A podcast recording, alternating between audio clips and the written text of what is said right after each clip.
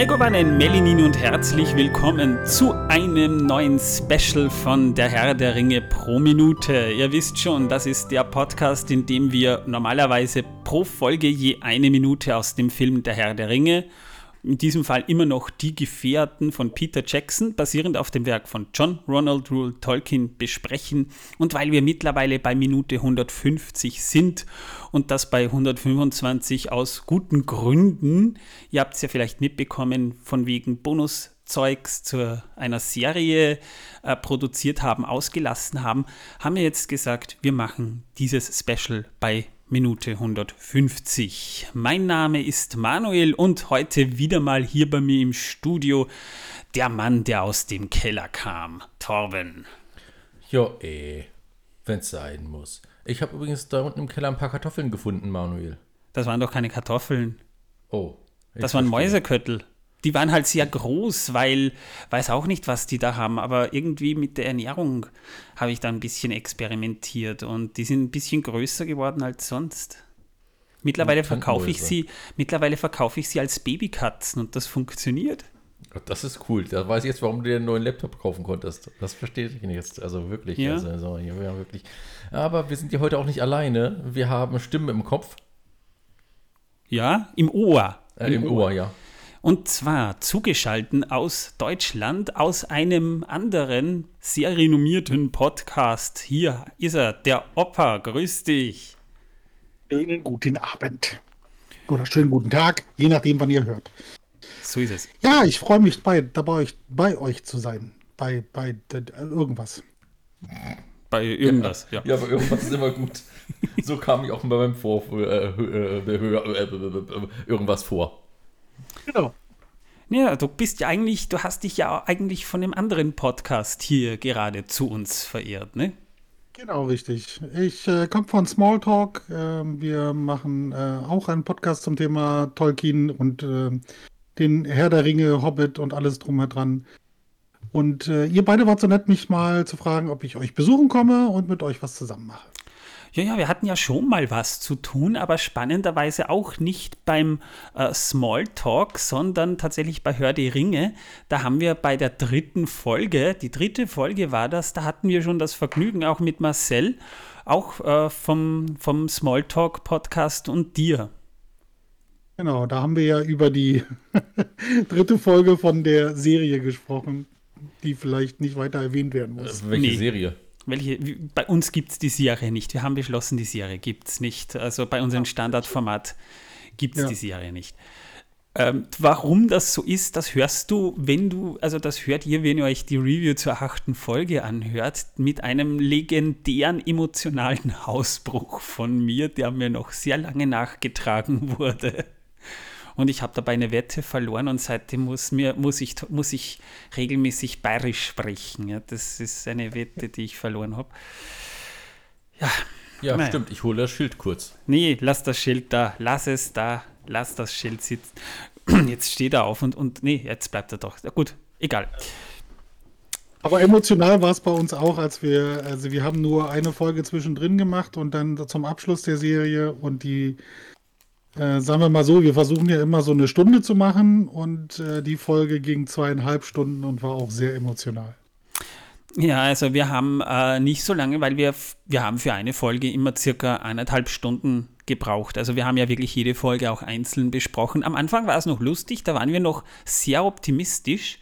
Äh, die, die, da haben uns die Folgen auch noch einigermaßen gefallen, aber dann gerade bei der letzten Folge, wo sie das dann im Endeffekt aufgeklärt haben, also da, da, da bei uns ist, ist die Kritik gegenüber der Serie, das kann man beobachten, von Folge zu Folge gestiegen. Und am Ende gab es halt dann so eine kleine emotionale Reaktion. Und ähm, ja, ging mir übrigens auch beim Hobbit so, äh, beim dritten Film, falls du dich an den noch erinnern kannst, bei der Kinofassung, wo da auch einige Plotholes offen gelassen wurden.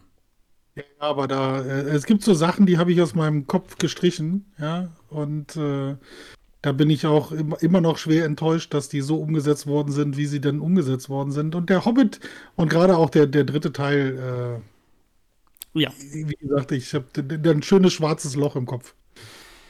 Ja, ganz so schlimm ist es nicht, weil die Extended Edition dann doch ein bisschen was rausgerissen hat, aber. Viel rausgerissen hat, ja. Ja, vor allem das, das, das Wichtigste. Ich kam mir vor wie in einem anderen Film. Äh, ich äh, erspaun's das jetzt mal, weil äh, sonst äh, ist, die, ist die Folge schon wieder gelaufen, weil ich dann irgendwas durch die Gegend werfe. Das wollen wir vielleicht nicht. Aber ja, dann muss wieder Krankenwagen kommen, mich abholen, weil ich es immer auf den Kopf bekomme. Egal was er wirft, es landet an meinem Kopf. Deswegen auch mein Dachschaden. Das äh, ist nur eine Erklärung, Torben. Das ist eine Theorie. Der war schon vorher da. Ich kann es bezeugen. Aber Hobbit ist ein tolles Stichwort, weil wir reden in diesem Special tatsächlich über den Hobbit, aber wir reden über den Zeichentrickfilm Der Hobbit aus dem Jahr 1977. Und da sind wir ja auch ganz froh. Wir haben ja auch vorher angekündigt, worum es geht. Und da warst du tatsächlich auch, äh, nachdem unser eigentlicher Gast Corona-bedingt abspringen musste, äh, da warst du der Erste, der sich gemeldet hat. Du bist aber jetzt nicht zweite Wahl. Wir haben ja sowieso vorgehabt, mal was miteinander zu machen. Oh Gott, ich schneide das lieber raus. Ähm, nee, äh, geht einfach um die Organisation, ja, und wir haben wirklich äh, schnell suchen müssen. Whatever. Äh, das, das Tolle daran ist, dass du ja auch den Film gesehen hast. Das ist eh schon mal eine gute Grundvoraussetzung. Das hilft schon, zumindest schon mal, ja. Ja, und wir haben ihn uns auch angeguckt. Äh, kurz zur Erklärung, nicht nur für dich, sondern auch für unsere Zuhörerinnen, die das vielleicht nicht mitbekommen haben. Zu unserem 50er-Special haben wir den Ralf Bakshi Herr der Ringe-Film von 1978 besprochen wo äh, ich sage mal, wir sehr, sehr kritisch waren. Aus Gründen, ich habe den Film tatsächlich noch gesehen, bevor äh, der Peter Jackson-Film ins Kino kam und ich fand ihn damals schon nicht gut, als mit, mit 14, 15, als ich ihn das erste Mal wirklich bewusst sah. Und äh, das war problematisch. Dann haben wir bei, beim 100er Special The Return of the King durchgenommen, äh, der unfrei oder freiwillig, je nachdem, wie man es betrachten will, sogar sehr komisch war und wir hatten sehr viel Spaß beim Gucken. Also Stichwort Frodo. Nee. Doom. Ähm, kleiner Insider. Kannst du oder könnt ihr euch anhören, wenn ihr wollt, dann versteht ihr, warum wir den bringen und den sehr oft gebracht haben in diesem Fall.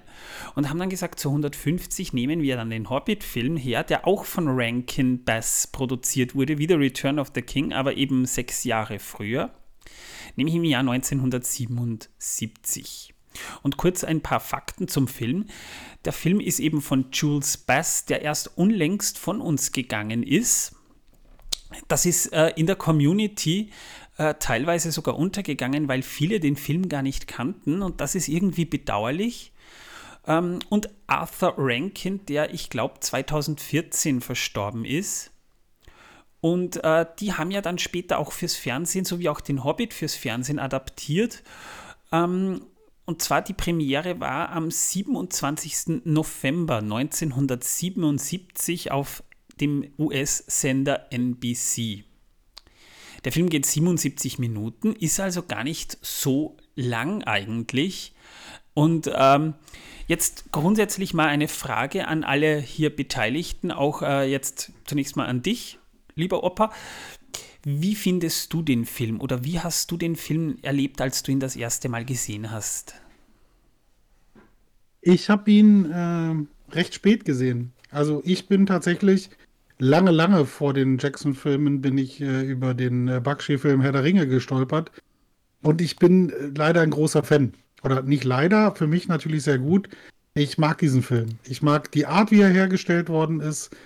Und äh, ähm, ich bin damit so ein bisschen, ist das so die erste filmische Umsetzung zu diesem Buch gewesen, mit der ich konfrontiert wurde. Ja, und für mich hat das gepasst. Ja, das ist, äh, Jahre später, auch, aber auch noch lange vor den Jackson-Filmen, haben wir irgendwann mal äh, mit Freunden zusammen äh, Return of the King geguckt, von dem du gerade gesprochen hast, und dann auch den Hobbit. Und im Vergleich zu dem, zum, zum ersten, also zu dem, den ich als erstes gesehen habe, zum Bakshi-Film Herr der Ringe, äh, können, also meines Erachtens, also nur für mich, äh, können die da nicht mithalten. Ja, das ist, äh, prinzipiell sind das schöne Filme. ich mag die Animationen darin nicht. Ja, wir werden bestimmt nach auf das ein oder andere im Hobbit nochmal eingehen, was ein bisschen sehr speziell ist. Es gibt eine Sache, da, wie gesagt, da werden wir ganz sicher zukommen, äh, die ich super lustig fand, wo ich echt gedacht habe, so, was zur Hölle. Aber die, ich, die, die Darstellung der einzelnen Charaktere ist, also es hat sich irgendwie, hat sich das für mich nicht gegriffen. Ja. Also ich weiß nicht, der, der, also kann ja auch sein, dass wenn man das hätte ich, hätte ich das in einer anderen Reihenfolge gesehen, hätte ich zum Beispiel damals wirklich zuerst den Hobbit gesehen und dann den Herr der Ringe und dann Return of the King, dann wäre das vielleicht anders rübergekommen, sage ich jetzt mal so. Weil für mich ist zum Beispiel alleine schon die Figur von Gollum ist halt, ist im Herr der Ringe für mich deutlich besser dargestellt und doch die Figur animiert als bei allen anderen Sachen, abgesehen jetzt vom Peter Jackson-Film, weil das ist schon äh, das Highlight. Als Gollum. Tom, was Ich mag du? Gollum. Oh ja, das wissen wir. Team Gollum ist er, ja. Ja. Ich wollte noch kurz anmerken, das Drehbuch wurde von einem gewissen äh, Romeo äh, Muller geschrieben, über den ich leider überhaupt nichts herausfinden konnte. Muller vielleicht, ha? Ja, äh, wie, wie, findest du denn den Film? Oder, oder du hast den, ich weiß nicht, hast du ihn das das erste Mal gesehen oder, oder wie war das bei dir, äh, Tom? Nein, tatsächlich dachte ich, als ich ihn angeschaut habe, letztlich erst vor ein paar Tagen, äh, dass ich den das erste Mal gesehen hätte. War aber nicht so, denn irgendwann im Laufe dieses Films hatte ich so kleine Flashbacks an eine Zeit aus meiner Jugend, wo ich bei einem Mitschüler von mir damals auf dem Sofa gehockt bin bei einem Kindergeburtstag und wir scheinbar diesen Film geschaut haben, was mir völlig entfallen war. Danach hatten wir nämlich auch noch die Olympiade der Tiere und so solche Sachen geschaut und äh, ja, da ist der Film irgendwie bei mir im Kopf untergegangen gewesen. Aber ich habe mich daran erinnert und tatsächlich habe ich ab und zu Szenen gewusst, wie die ausgehen oder wie es dort weitergeht, was ich sonst nicht hätte wissen können. Und das war für mich sehr interessant, dass man Dinge wirklich so verdrängen oder vergessen kann, äh, die man halt in seiner Jugend so mit sieben, acht oder neun äh, gesehen hat. Ja, das ist schon interessant gewesen. Aber ansonsten, wie ich den Film fand, ich äh, fand den Film auf jeden Fall besser als den Bakshi-Film. Tut mir leid, äh, Opa. Ähm, ja, ist nun mal leider so. Gut. Aber Geschmack äh, ist nun mal Geschmack und darüber kann man nicht streiten. Ich mag ja auch Lapskaus und andere Leute hassen Lapskaus. Also von daher, was soll ich sagen? Ja, mein Geschmack ist vielleicht nicht der beste, aber er ist vorhanden. Ähm, was ich sehr interessant fand, war natürlich ähm, das Hobbit-Loch äh, mit der Tür. Ähm, denn dieser Türklopfer an der Tür sieht aus wie ein Auge. Das fand ich sehr interessant gemacht. Kommt gleich in der ersten Szene oder so. Oder so Gutes Detail, ja. Aber ja, also. Das fand ich sehr schön. Also da habe ich dann erstmal grinsen müssen, habe überlegt, ob das eine Anspielung vielleicht auf äh, Saurons Auge sein soll, schon mal bei den Hobbits, aber war wohl nicht so. Hm, könnte sein, aber äh, ja, ich, ich glaube, dann, dann ist jetzt mal mein Part. Also erstmal, Opa, äh, ich verstehe jeden, der sagt, er mag den Film. Grundsätzlich äh, kann ich nachvollziehen, dass manche Leute ihn schon aus ästhetischer, aber auch aus nostalgischer Sicht mögen, weil der ist ja damals immer bei ZDF im, im Weihnachtsprogramm auch gelaufen, eine Zeit lang. Und für die erste Umsetzung und bei der Technik, die damals ja neu war, da gab es ja noch keine CGI, sondern da hat man wirklich noch äh, äh, mehr oder weniger andere Möglichkeiten gesucht, Animationen besser darzustellen. Das äh, muss ich persönlich sagen, das hat mir auch ganz gut gefallen von den Animationen her. Aber, aber ich finde das Drehbuch schlecht. Aber das ist halt ein anderer Punkt in dem Fall. Beim Hobbit nun äh, muss, bin ich zwiegespalten. Auf der einen Seite muss ich sagen, ich verstehe viele Leute und ich habe den Film damals mal auf Deutsch gesehen, aber nie wirklich so bewusst, wie ich ihn jetzt hier für den Podcast sehe, weil der ist nicht so einfach bei uns zu bekommen. Genauso wie Return of the King ja überhaupt nie auf Deutsch äh, herausgekommen ist, gibt es zwar eine deutsche Synchro vom Hobbit, aber die habe ich nirgends gefunden. Äh, und da musste ich mir eben die, die, die englische Version besorgen. Und äh, das ist aber gar nicht so nachteilig, wie ich finde. Denn äh, was ich persönlich jetzt am Hobbit-Film grundsätzlich mal gut finde, ist, dass die Hintergründe, die gezeichnet wurden, man merkt einfach, äh, schon, dass man damals noch äh, ganz anders vorging bei den Animationen und die Hintergründe und die Darstellung des Auenlandes, dieser minimalistische Zeichenstil, äh, der sich da teilweise findet, der hat einen gewissen Charme. Der hat einen gewissen Charme, der so äh, etwas von, von Disney-Filmen aus den, aus den 30ern und 40ern noch hatte. Ähm, das nächste, was mir eigentlich auch ziemlich gut gefallen hat, war die Musik. Also man merkt einfach, also dieser, dieser Sänger, der da so in, in schöner äh, Folk-Manier so rein, ich sage immer, das, das ist so ein bisschen, der, der, der klingt ähnlich wie Reinhard May, so ein bisschen, der, der Sänger. Ja äh, ich weiß jetzt nicht, wie er heißt, aber er ist ein ziemlich bekannter Folk-Sänger sogar. Und der hat das schon schön gemacht. Also gerade diese, diese, diese Gesangsparts, die wir auch bei The Return of the King hatten und die ich da auch schon sehr äh, hoch gehalten habe, die haben mir schon ganz gut gefallen. Für handgemachte Animationen haben die damals schon einige gute Lichteffekte eingebaut. Also alleine, wenn ich an diese Szene denke, wo Smaug auf, auf Lake Town äh, zufällt und ähm, die Figuren in dieses rötliche, flackernde Licht getaucht sind, das war damals auch nicht immer ganz üblich, dass man das damals schon gemacht hat. Und da hat man sich schon, wenn man bedenkt, das musste man damals teilweise noch mit Hand oder, oder mit anderen Behelfsmitteln machen, indem man beispielsweise auf mehreren Ebenen gezeichnet hat, äh, das war schon ganz gut. Dass das Charakterdesign allerdings teilweise fürchterlich ist und manche Passagen auch storytechnisch wenig bis überhaupt keinen Sinn gemacht haben und für Kinder die Erzählung streckenweise auch sehr äh, rasch, also, also Kinder brauchen äh, das jetzt nicht so schnell, damit sie einer Geschichte folgen können. Da tust du dir ja schon, wenn du das Buch nicht kennst, teilweise ein bisschen schwer. Das sind halt drehbuchtechnische Schwächen, über die kann man halt auch nicht hinwegsehen. Da kommen wir dann bei der Besprechung noch etwas näher drauf ein. Aber insgesamt muss ich sagen, es ist jetzt sicher kein Film, wo ich sagen würde, es ist ein guter Film. Aber ich, wenn ich jetzt die drei Zeichentrickversionen hernehme, muss ich persönlich sagen, ist das noch die beste. Ja, das ist aber auch nur meine Meinung zu dem Thema. Ja. Was ganz spannend ist, weil du gerade Reinhard May angesprochen hast, ist, äh, ich musste jetzt gerade nochmal noch mal in mich gehen, weil ich hatte das vorhin auch, als ich mir so einzelne Passagen nochmal aus dem Film angeguckt habe, ist John Denver, trifft es so ziemlich genau. Oh, ja, auch, ja auch von der stimmt. Stimme. Auch von der Stimme her, das hörte sich an, als wenn John Denver da Sachen singen würde. Hm. Ja, macht, macht in diesem Kontext aber durchaus Sinn. Äh, Definitiv. Marcel würde das wahrscheinlich sogar wissen, weil er äh, bei einer äh, bei, bei dem letzten, bei der letzten Talkshow, wo ich auch dabei war, etwas in der Richtung angesprochen hat, dass der Sänger eigentlich einer der besten Folk-Sänger ist. Mir sagt der Name überhaupt nichts. Ich habe ihn auch überhaupt nicht mehr im Kopf, obwohl ich noch recherchiert habe und versucht habe, einige Dinge herauszufinden. Aber man muss schon sagen, das ist schon sehr gut gemacht. Übrigens auch der der Minstrel, also der, der, der Sänger, äh, der das Lied vom neunfingerigen Frodo dann in The Return of the King geknödelt hat. Dieses Frodo of the Nine Fingers. Also richtig, richtig gut. Ja, und, in, muss sagen, insgesamt, was, was eigentlich auch sehr spannend ist, ist, 1977 äh, war eigentlich ein relativ cooles Jahr für Filme.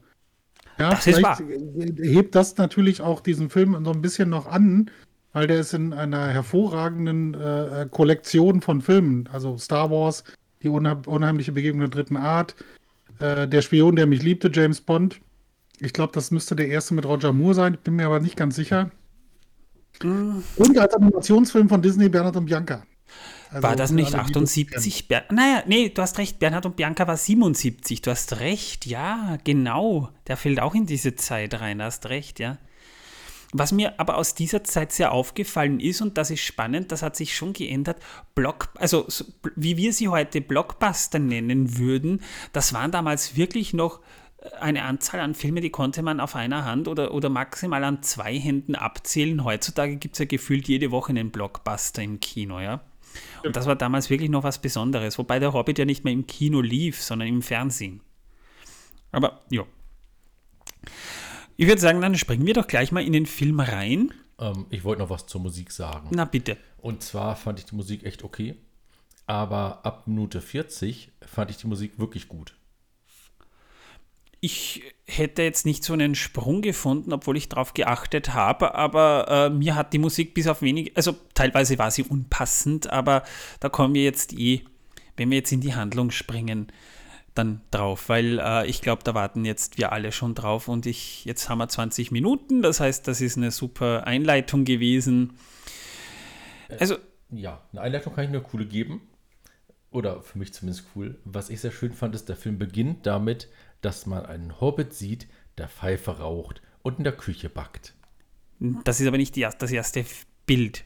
Der Film Nein, beginnt mit einem Buch. Szene. Er beginnt mit, mit einem Buch eigentlich, ja, wo dann auch äh, das Buch aufgeht und wir sehen dann drin, äh, in a hole in the ground there lives a hobbit. Also in einem Loch im Boden da lebte ein Hobbit.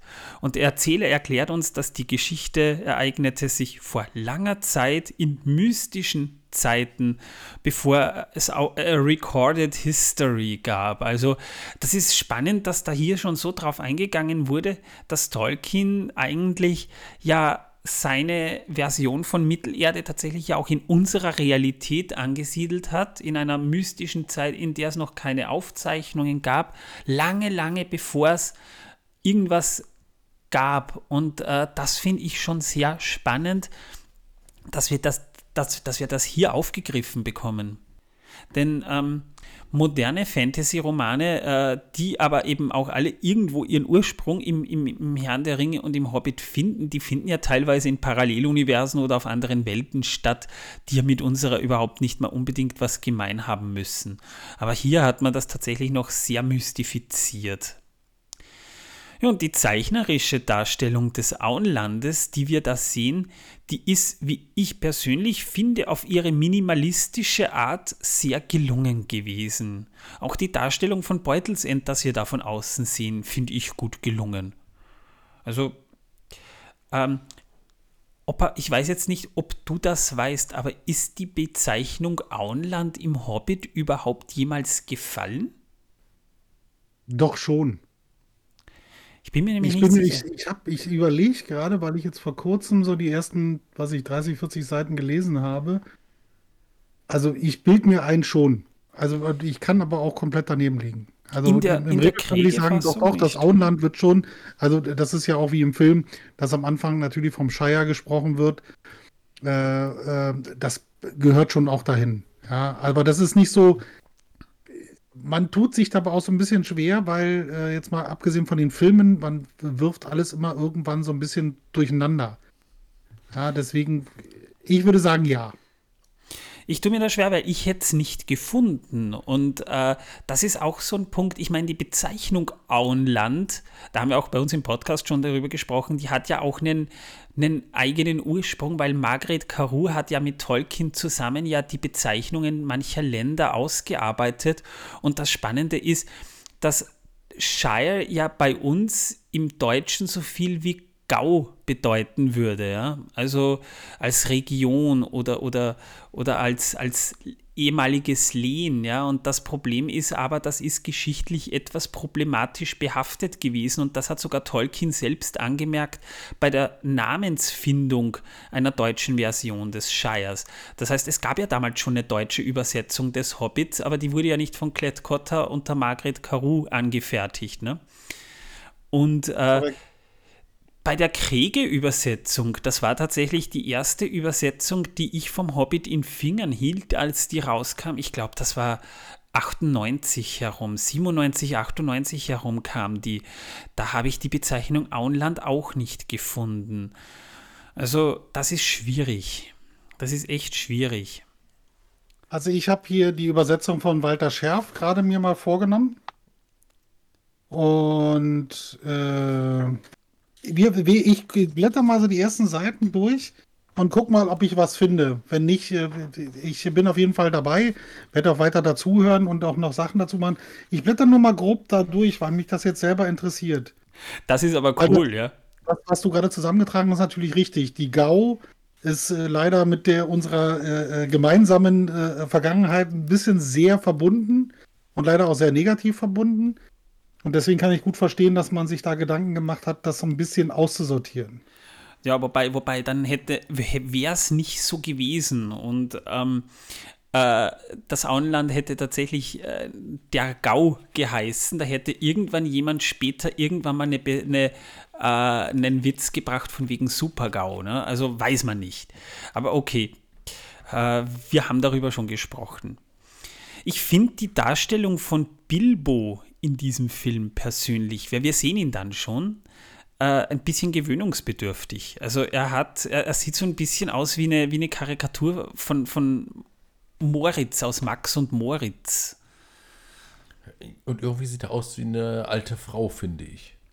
Er hat das Strubbelhaar, das ist auch braun, das ist ja auch schön, aber er hat so eine knollige Nase und äh, große, creepy Augen und ja, also über, über das Design anderer Figuren reden wir dann später auch noch. Er lebt jedenfalls in einem äh, langweiligen Single-Lifestyle mit, also wir, wir sehen ihn zu Beginn, wie er da so Deko, einen Dekoteller putzt irgendwie. Und ich bin auch, also ich kann das unterschreiben, dass, äh, dass ich das auch gewöhnungsbedürftig finde. Und dann nimmt er sich. Ich, kann es gar nicht so richtig einordnen, was ich genau meine. Ja, das ist, äh, irgendwie fühlt sich das komisch an, wenn ich mir Bilbo angucke. Ja, das ist wahr. Das haben wir aber auch schon bei The Return of the King festgestellt, wo er schon alt war, mit diesem Zwickel auch noch auf dem Kopf, auf, auf, auf, auf der Knollennase. Und da hat er ausgesehen wie eine alte Großmutter. Also da sehen wir ihn ja dann nochmal. Jedenfalls, er nimmt sich eben dann, wie Torben schon sagte, eine Pfeife, aber beim Backen habe ich ihn nicht gesehen. Doch, doch, der läuft durch die Küche und äh, backt und kocht dort. Doch, doch. Ach doch, ich, ich habe mir damals auch eingebildet, und der hätte Geschirr abgewaschen. Also das war meine Erinnerung an diese Szene, aber so war ich. War ich. Aber das, die allererste Szene, glaube ich, da hat er diesen Teller in der Hand und wischt den ab. Genau, ja. Eben, einen Dekoteller, ja. Äh, aber, aber immerhin ist er zivilisiert und geht mit der Pfeife vor die Tür, um da zu rauchen. Also er raucht nicht drin. Das ist schon mal sehr löblich. Das äh, wollte ich nur anmerken. Aber das erinnert mich an, da musste ich dann tatsächlich auch an den, an den Peter Jackson-Film denken, wo die Darstellung von Beutels End schon gelungen ist. Ich will jetzt nicht zu viele äh, Querverweise auf den Film bringen, weil das heben wir uns noch für unseren Podcast auf. Aber äh, dieses, äh, dieses äh, diese, diese Frage, die, was macht er beruflich eigentlich? Was, was für Relationships hat er eigentlich, dass der so ein großes Anwesen alleine schmeißen kann? Das habe ich mich schon des Öfteren auch gefragt in diesem Fall. Wir wissen ja nicht ganz genau, was der eigentlich äh, oder, oder wo der sein Einkommen herbezieht als wohlhabender Hobbit, sage ich jetzt mal. Ja. Also äh, aus dem Buch schon irgendwann, weil du ja weißt, dass er aus den dass er ja Nachfahre der Tux ist und die schon immer wohlhabend waren.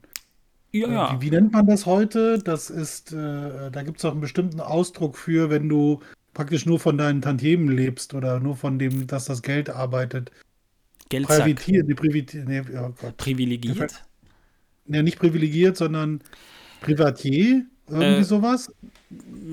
Ja, also, also könnte natürlich, man, man kann natürlich auch sagen, äh, dass, sie, dass, dass, dass er seinen Reichtum auch äh, durch sein Erbe erhalten hat, ja. Mhm, genau. Aber wir haben im Podcast schon ein bisschen auch herumgerätselt, äh, was der vielleicht nebenbei trotzdem beruflich machen könnte und haben dann die Theorie aufgestellt, äh, Bilbo und später auch Frodo geben Kalligrafie-Workshops, weil die so eine schöne Handschrift haben in der Volkshochschule von Wassau.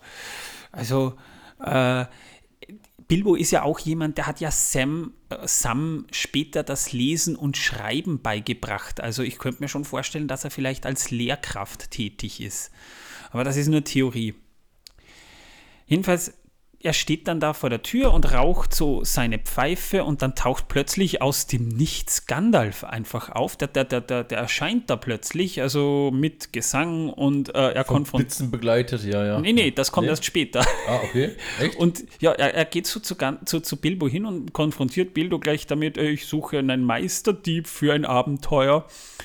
Und äh, da haben sie das sehr stark abgekürzt im Vergleich auch zum Buch und zum Film. Der Film hat das sehr akkurat aber wiedergegeben. Bilbo lehnt jedenfalls ab und dann zeigt Gandalf plötzlich so sein creepy Face. I am Gandalf! Da habe ich mich richtig erschreckt. Achso, und da kommen die Blitze, genau. Genau, ja. Und da sieht er aus wie König Haggard. Dran, ja, ja. Und äh, das Design von Gandalf, darüber können wir ja auch mal kurz reden. Ähm, du hast ja gesagt zu mir, Torben, er erinnert Ja. dich so ein bisschen an König Haggard. Auf jeden Fall. Und das kommt nicht Vom von letzten ungefähr. Einhorn übrigens, wer es nicht weißt. Ja, und da, wer glaubst du, hat das letzte Einhorn inszeniert? Ja, auch die. Ja, Ja, genau. und das ist Aber ein Film. trotzdem, das ist hart. Ja. Vor allem, er hat nur eine Augenbraue. In der Mitte ja, geht die eine Monobraue. Aber eine gigantische. Ja, das Aber ist. gut, vielleicht war das damals so in. Wir, wir, 77, das ist ja immer sehr lustig, wenn du auch Filme, also reelle Filme von der Zeit siehst und dann siehst, wie die Leute da rumrennen und du denkst, so sind Menschen mal rumgelaufen und fanden das en vogue. Na, stell dir jetzt mal vor, es, es fing ja schon früher in den 60ern an. Ich meine, jetzt denk dir mal, äh, hast du noch das Bild von dir von Sean Connery in Badehose mit diesem, mit diesem üppigen Brusthaar da, wo Ja, du, das, ja, ja, ja, ich weiß, was du meinst. wo du dann, den, wenn du das abrasierst, den Mantel draus machen kannst. Also ja, Hm, Haare waren in den 70ern sowieso sehr in, ja, und äh, damals war alles noch ein bisschen länger von den Haaren her. Wie meinte meine Ex damals, als sie den mit mir geschaut hat, hatte der denn keinen Rasierer? Das Schwierige ist ja aber dieses creepy Face, weil äh, das erschreckt Kinder. Ähm, jedenfalls, äh, Bilbo meint dann, ja, oh, Gandalf, Ga- also er sagt noch so, I am Gandalf and Gandalf means me. Und Bilbo sagt dann noch so, oh, ihr seid Gandalf, der wandernde Zauberer. Ja, ich kenne euch. Äh, woher man den kennt, das bleibt offen in diesem Film, ja. Und äh, man hat generell auch ein bisschen äh, Zeit überbrückt, denn dann tauchen auch gleich mal äh, unter dem Lied der Misty Mountains hinter irgendwelchen Berghügeln so Teletubby-like äh, die Zwerge plötzlich auf, alle. Und die sehen ja irgendwie aus wie Gruselversionen von Gartenzwergen. Ja, also Ja, ich, definitiv. ich kann nur sagen, als ich die gesehen habe, dachte ich, mein Gott, die Zwerge. Sind das wirklich Zwerge? Die sehen aus, als wären sie schon lang über ihre Zeit hinaus und irgendwie so, so eine Mischung aus Wurzelzwergen und Gemüse sehen die aus. Verdorrt. Das Heftige ist, ich meine, sie stellen sich alle vor, aber man hat, ich habe gleich wieder vergessen, wer wer ist. Äh, wirklich alle stellen sich vor und dann um, umstellen sie Bilbo so richtig bedrohlich und sagen, We are all at your service. Und äh, wäre ich Bilbo, ich wäre weggelaufen. Also das ist sehr gruselig gewesen. Ja, aber es ging ja nicht, er war umstellt. Ja, die, richtig die wissen schon, warum sie das gemacht haben. Ne? Ja, ja, sie wollten ihren Meisterdieb auf jeden Fall gefangen setzen. Genau. Aber nur wegen dem Essen, glaube ich. Ja, weil äh, wir sehen sie dann auch gleich drinnen, ne? Und, und die Zwerge tischen auf und singen gleich dieses äh, Do What Bilbo Baggins Hates Lied.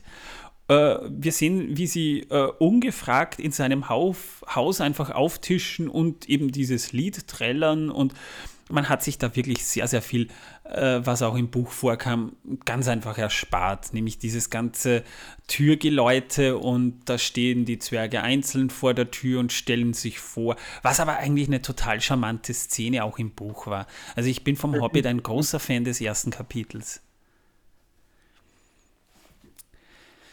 Ja, und dann erfahren wir auch, die Zwerge kommen wegen Tee und Essen und wegen Bilbo. Also das erklärt Gandalf, der neben Bilbo sitzt, der einfach so da sitzt, so, ja, es würde sowas irgendwie täglich passieren, so, was, was wollen die eigentlich hier? Hm, Ich meine, er war- wirkte nicht cholerisch oder, oder irgendwie ähm, skeptisch oder feindselig, sondern einfach so, ey, Bro, Gandalf, jetzt weiß ich, wer du bist, sag mal, was wollen die eigentlich hier, ja? Und äh, Gandalf ähm, macht sich halt auch gleich mit der Pfeife gemütlich und erklärt, yeah, they, they come for tea and supper and for you.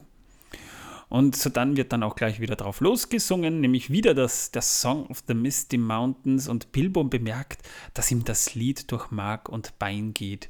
Also er erklärt, oh, nee, also wer, wer so schön singen kann, der kann ja kein schlechter Zwerg sein, ne? Und schließlich offenbart Thorin.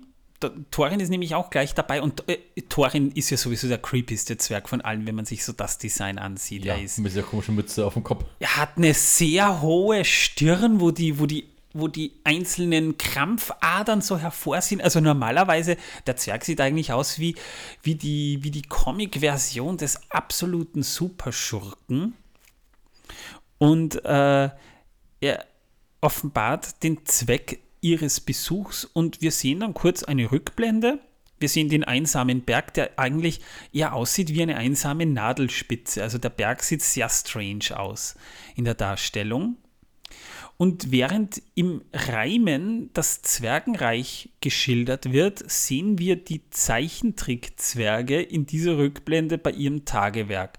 Da muss ich allerdings sagen, das war wieder einigermaßen gut dargestellt. Die Reime, ja, fand ich sehr cool. Für das, was ja, die, die, nicht nur die Reime, sondern einfach auch, dass wir wirklich Zwerge beim Schmieden sehen, weil bei, bei, bei so einer äh, Version müsste man eigentlich davon ausgehen, wir sehen vielleicht auch die Zwerge, wie sie da einfach rumsitzen und, und vor sich hingammeln und Fleisch essen.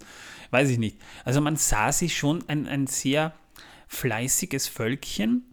Wir sehen dann auch die Schätze, welche die Zwerge dort anfertigten, wobei die sehen sehr verdächtig nach dem englischen Kronschatz aus. Also alleine die Krone sieht aus wie die Krone der Queen. Und äh, auch, auch so, ein, so ein Schwert sehen wir mit Juwelen besetzt, alles wirklich sehr schnieke, aber, aber das sieht aus wie, wie als, würde sie, als hätten sie einfach äh, den Tower von London irgendwann mal besucht und haben äh, ein paar Sachen abgezeichnet. Keine Ahnung. Jedenfalls dann kommt der Drache. Spannenderweise sieht man ihn nicht, sondern man, man, man erahnt ihn nur und er überfällt das Zwergenreich. Das Ganze ist zwar kurz gehalten, aber soweit eigentlich ganz gut erzählt. Wir wissen zumindest mal, die Zwerge hatten ihr Reich und der Drache hat es genommen. Und als der Flashback endet, sehen wir dann wieder Konturen an den Wänden wie Schatten. Und das ist scheinbar mittlerweile so der sechste oder siebte ähnliche Cut. Also gerade zu Beginn des Films haben wir sehr viele Schatten an den Wänden, wenn euch das aufgefallen ist. Ja, und die haben alle irgendwie äh, ein komisches Aussehen von Bergen, von Orks, von all möglichen Dingen haben diese Schatten aussehen. Ja, und, und sie bewegen sich, also wie Schattenspiele so ein bisschen. Ja. Ne? Und ich bin mir sicher, ich habe einem Schatten bei Minute 4 oder so, habe ich den Weihnachtsmann gesehen. Bist du sicher, dass das der Weihnachtsmann war? Na, es war eine Kreatur äh, mit einem Buckel, wahrscheinlich der Sack auf dem Rücken und äh, einem Bommel dran und einer Knollennase. Also es könnte der Weihnachtsmann gewesen sein, ja. Daraufhin brauche ich mal einen Klopfer. Torben hat was zu trinken mitgebracht und das öffnen wir jetzt. Und zwar, da trinken wir, äh, das ist wieder dieses Pflaumen. Äh, Torben hat so viel Pflaumengesöff da. Äh, das hat er so in kleinen Fläschchen abgefüllt und ähm, das äh, es muss weg. Es muss definitiv weg, weil. naja. Sei froh, dass du das jetzt gerade nicht erleben musstest. Ich bin für manche Sachen dankbar. Ja. Jedenfalls Bilbo, der scheint auch nicht sehr begeistert darüber zu sein. Und äh, er bekommt dann auch seinen berühmten Vertrag vorgesetzt, den er aber nur mit Nachdruck von Gandalf unterschreibt. Also es ist echt eine spannende Szene. Erstens einmal, der Vertrag ist nicht so üppig dargestellt wie im Buch oder im Film. Und Bilbo sagt nur, nee, ich will aber nicht. Ach, du willst, du willst, du weißt, dass du es willst. Ne? Und er muss ihn dann unterschreiben. Spannenderweise hat ja der Film lang dafür für gebraucht, bis er, bis er da war und das spielt sich alles immer noch in den ersten zehn Minuten ab, was wir hier schildern. Das heißt, das, was wir hier gerade geschildert haben, passierte im, im, im Hobbit so in den ersten 30, 40 Minuten, hier in den ersten 10 Minuten. Man überspringt wirklich viel. Und dann kommen nämlich erst die Title Credits und ein recht hübscher Folk-Song von diesem John Wayne-Verschnitt äh, ist das nicht, das ist, das ist halt derselbe eben, äh, der auch bei The Return of the King gesungen hat. Oh, jetzt bräuchten wir Marcel hier. Ähm, jedenfalls liegt Bilbo bei diesem Title Credits in seinem Bettchen und hat größenwahnsinnige Träume, wo er auf einem Thron sitzt und die Zwergenwachen äh, stehen Spalier neben ihm. Also da denke ich mir auch schon, oh, Bilbo, du hast schon gewisse Ambitionen, ne? Also du willst ihm ja auch äh, äh, äh, Geschenke. Er kriegt ja dann Sachen zu, äh, praktisch auf seinen Schoß gelegt. Das, das, ist schon sehr witzig auf jeden Fall. Und sehen alle aus wie Weihnachtsgeschenke. ja. Finde ich sehr interessant. Ist das vielleicht, war das vielleicht der Weihnachtsmann, den du gesehen hast? Nein. Obwohl du meinst, dass der Schatten da durchgelaufen ist und dann seinen Traum gehüpft ist. Es kann sein, ich weiß nicht, da wird so gesprungen in dem Film. Es kann sein, dass das einfach fehlt. Ah, es ist halt, ich, ich habe mir nur gedacht bei diesem Traum, ich meine, das erste Mal im Buch ist das nicht vorgekommen. Aber, aber es ist halt schon, es könnte ja sein, dass Bilbo vielleicht denkt, ja, und wenn die Idioten nicht hinsetzen, setze ich mich auf den eisernen Thron und regiere die sieben Königslande. oh, falscher, falsches äh, Fantasy-Format. Wir sind ja hier nicht bei Star Trek. Sorry. Am nächsten Tag. das hat gedauert. Hm. ich musste erst Luft holen. Oh, okay. Ah, okay.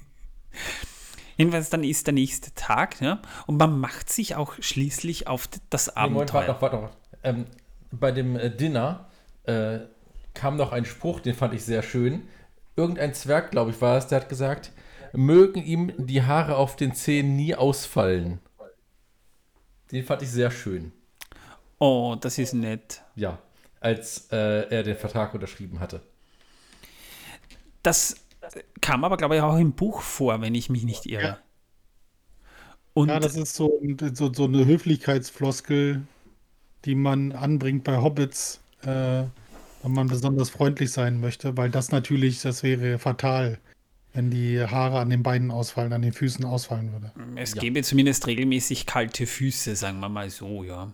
Aber, aber äh, könnt, kann das bei Hobbits im Alter passieren? Ich meine, Menschen fallen ja auch die Haare im Alter irgendwann mal aus. Stell dir das vor, äh, denen fallen die Haare bei den Zehen aus. Oh Gott, ein Glatzfuß-Hobbit.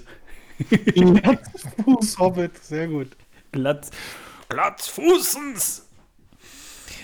Jedenfalls am nächsten Tag macht man sich dann schließlich auf zum Abenteuer. Und was ich da auch spannend finde, im Buch ist es ja eigentlich so, äh, dass Bilbo zu spät wach wird und die Zwerge sind eigentlich schon weg. Korrekt. Das kommt, das wird hier auch übersprungen.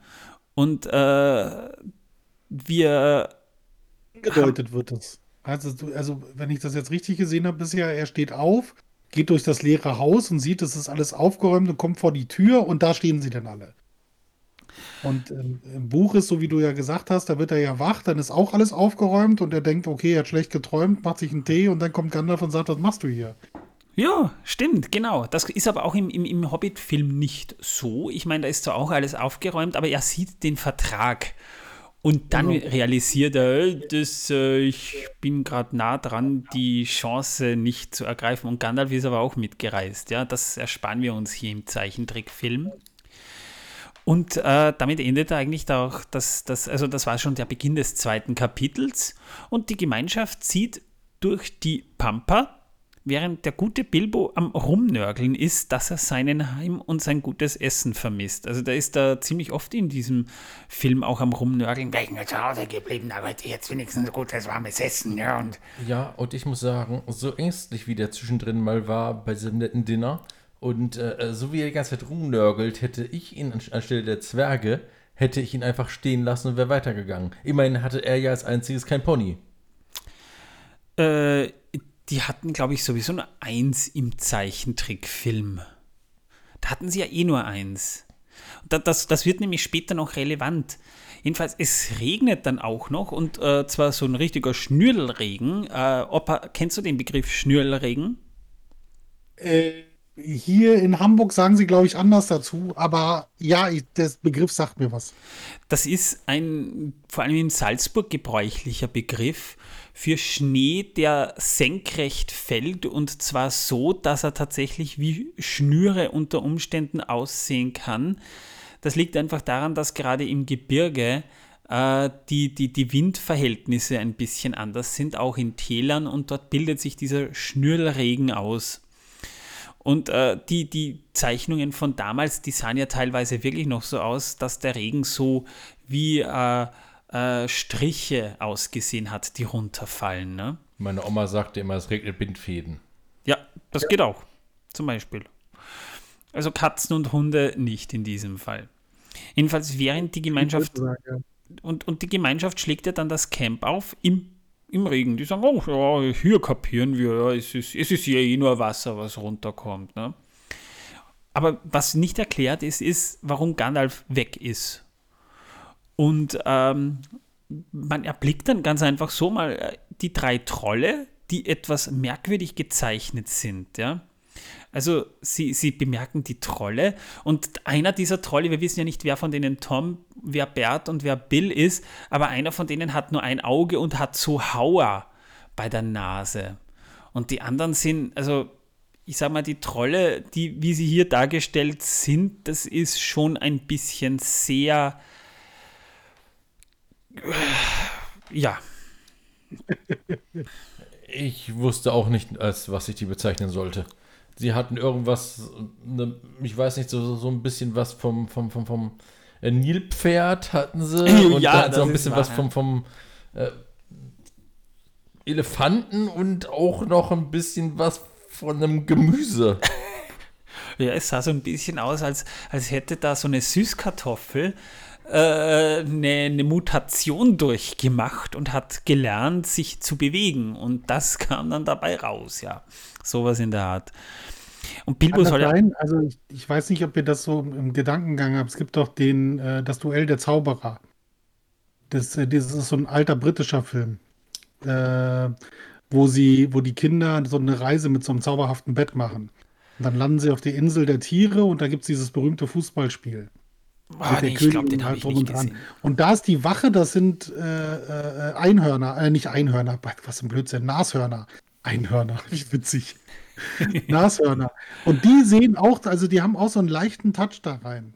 Ja, das, äh, oder die Nilpferde, so wie du gesagt hast, Torben. Also das äh, passt äh, Ja. da auch. Ja, aber das Spannende, weil du gerade Nas, äh, äh, Nashörner und Einhörner miteinander verwechselt hast, die Legende von Einhörnern geht ja, so, gibt, so geht eine Theorie ja auch da tatsächlich darauf zurück, dass man damals Knochen von Wollnashörnern, die ja zur Eiszeit bei uns beheimatet sind, gefunden hat und die dann quasi als Einhörner identifiziert hat. Also da geht auch so die Theorie zurück, dass die Legende von Einhörnern auf das zurückgeht. Außerdem sind Nashörner ja Einhörner. Sie haben ja nur ein Horn. Genau. Bilbo jedenfalls soll ja nicht da die Ponys retten, sondern soll für die Zwerge das Fleisch stehlen, das die Trolle da essen. Oder, oder kochen. Und das macht aus der ganzen Sache eigentlich eher eine Schurkengeschichte, weil die Zwerge die armen, friedlichen Trolle überfallen wollen. Also so kommt das im Film rüber. Die Trolle, die wirken da nicht so, als hätten die irgendwas Böses in Sinn. Die sitzen einfach da und essen und Bilbo soll für die Fleisch klauen. Also das ist schon ein bisschen, bisschen schw schwierig, das so ein bisschen zu erklären, warum man das so gemacht hat. Aber Bilbo muss wirklich schön blöd sein, wenn er sich so, so schlecht anschleicht, dass die Trolle ihn sofort entdecken und kochen wollen. Also wir sehen, Bilbo schleicht hin zum, zum Hintern des einen Trolls und der dreht sich gleich um, was ist das? Und packt ihn gleich, ja. Also da denke ich mir auch, schöner Meistertipp, den ihr euch da mitgenommen habt, ja. Also Also ich nenne so etwas äh, ähm, Vortäuschung falscher Tatsachen. Das ist Vertragsbruch. Somit ist der Vertrag nichtig und sie hätten ihn ruhig essen können. Punkt. Sie hätten das gute Recht gehabt. Hier war nämlich tatsächlich Bilbo der Aggressor, angestiftet von den Zwergen, die zu feige waren, äh, sich das Fleisch von den Trollen zu holen. Also so wirkte das im Film. Und äh, man erspart sich auch die restliche lustige Szene in Kapitel 2, wo sie da eben quasi, wo Tom, Bert und Bill so diesen Streit miteinander haben. Und äh, Bilbo ist dann auch noch so blöd und, und als sie ihn packen, ruft er noch: Zwerge, lauft weg, lauft weg, Zwerge, hier ist. Also, ah, es ist. Wovon Es das ist ja im Buch auch wieder anders ist. Also, äh, du hast ja im Buch, schleicht er sich ja hin und dann hast du ja das mit dem, mit dem Portemonnaie oder besser der Geldbörse von dem Ja. Troll, genau. die ihn ja dann praktisch warnt. Ja, und dann äh, im, im, im Buch sagt er ja auch nicht, die Zwerge sollen wegrennen, sondern äh, sie verstecken sich ja dann im Dunkeln und die Zwerge gehen, suchen ja dann Bilbo, ja, und werden dann nach und nach gefangen. Also das fand ich jetzt, wo ich diese Szene kurz gesehen habe, dachte ich auch so, hm, okay, das ist schon ein bisschen anders. Ein bisschen sehr anders. Und ein Es bisschen ist- merkwürdig. Es ist vor allem ein bisschen unlogisch. Also so wie die Situation generell dargestellt ist, ja auch im Film. Ich meine, im Film gibt es die Geldbörse auch nicht, aber die haben das noch äh, einigermaßen gut gelöst, ohne dass es zu abgedreht wirkt. Äh, die Trolle, die Bilbo jedenfalls für nicht sehr reichhaltig halten. Also die, sie wollen ihn eigentlich gar nicht essen, weil der hat nicht mal, ist nicht mal ein halber Mund voll, sagt der eine Troll. Die wittern ihr Essen und die Zwerge müssen fliehen. Bilbo kann aber entkommen und flüchtet in die Höhle. Der feige Idiot, oder, oder ja, im Prinzip, naja, feiger Idiot, er ist jedenfalls nicht sehr loyal zur Gruppe. Aber ich meine, er hatte schon irgendwie recht, weil ich meine, wird angestiftet, da was zu klauen, wird gleich erwischt. Und äh, also, also er hat eigentlich, wenn man es genau betrachtet, die Gruppe verraten. Ja, oder auch nicht. Er hat sie ja immerhin gerufen. Das war ein gutes Ablenkungsmanöver äh, für sich, weil die Troll dann die Zwerge haben wollten und somit konnte er entkommen. Also das war schon genial. Für ihn schon. Weil, stell dir das mal vor, ähm, äh, stell dir jetzt einfach mal vor, äh, er wäre tatsächlich da geblieben. Ich meine, im Endeffekt äh, war die Situation ja auch im Buch ein bisschen anders.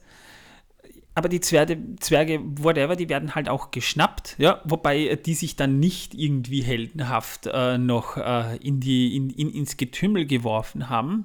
Nö, Die haben einfach wegpicken lassen, als wären sie Pilze. Ja, also wir sehen das nicht mal. Wir sehen nur, sie sind dann gefangen. Zack und, und gefangen im, im Sack. Und äh, es wird halt dann noch beraten, wie man die Zwerge am besten isst. Und der eine sagt halt, ich mag meinen roh. Und äh, dann kommt einfach Gandalf und beschwört die Sonne und die Trolle versteinern. Nachdem sie mal herumgemeckert haben, dass sie die Zeit völlig übersehen haben, versteinern die einfach und ist, ist, ist vorbei. Also eine, eine, Szene, die sich im Film vielleicht in, in, innerhalb von nicht mal drei, nicht mal drei oder, oder nicht mal ganz vier Minuten abgespielt hat, äh, dann kommt er eben und, und er schneidet die Zwerge los aus dem Sack. Thorin fragt noch nach ihrem unfähigen Dieb und der winkt aus der Höhle und sagt, hey, ich bin hier, macht euch um mich keine Sorgen, seht mal, ich habe was gefunden. Ja, und schon war alles vergessen, dass er unfähig ist und sie verraten und verkauft hat und ja. Ja, ja. also Zwerge und ihr Gold, unglaublich. es ist eine sehr merkwürdige Passage im Film gewesen, wo ich mir tatsächlich noch gedacht habe, why, warum? Ja, und zwischenzeitlich hat der Erzähler wieder in Reimen gesprochen. Also was, was ich ziemlich bezeichnend finde, ist, ähm, das ist einer meiner wichtigsten Kritikpunkte in der Serie oder an, an den anderen Publikationen oder besser gesagt in Adaptionen, ähm, ist, das ist ziemlich cool im Buch beschrieben, wie diese Szene mit den Trollen abläuft. Und ich sehe jetzt auch nicht wirklich große Probleme, das filmisch umzusetzen. Ja, das ist eine wirklich kleine Sh Short Story in dem Buch, die sich wirklich eigentlich traumhaft cool umsetzen lassen würde. Ja, er schleicht dahin, wird erwischt. Ja, das kann man noch ein bisschen kaschieren. Nicht ganz so blöd, wie sie es hier gemacht haben. So, und dann dieses, dieses Überrumpeln der Zwerge. Wie gesagt, die kommen ja nach und nach immer dazu. Ja, und auch diese, diese, diese, diese Zwiesprache, die ja Gandalf mit anschubst, was man im Nachgang erfährt. Ja, Indem er die Stimme verstellt, ja. Gebraten, roh, ja, also das ist schon, das ist insgesamt ist das eine ziemlich coole Szene. Und sie haben es eigentlich nirgendwo, weder in der Realverfilmung bei Peter Jackson, noch hier wirklich geschafft, so umzusetzen. Ja, ja, da sprichst du was an. Ich meine, die Geldbörse, also bei manchen Punkten verstehe ich es dramaturgisch, gerade auch bei der Peter Jackson-Version. Die Geldbörse ist geschenkt. Ich meine, das ist halt schwierig. Ich meine, man muss allerdings auch dazu sagen, äh, die, die, erste, äh, also die erste Version vom, vom Hobbit von Tolkien, die, die, die beginn, begann ja auch damit, dass Bilbo Zeitung liest, ja, glaube ich. Ja. Und äh, da muss man sich halt schon manche Sachen natürlich, oder darf man sich manche Sachen auch beim Hobbit fragen.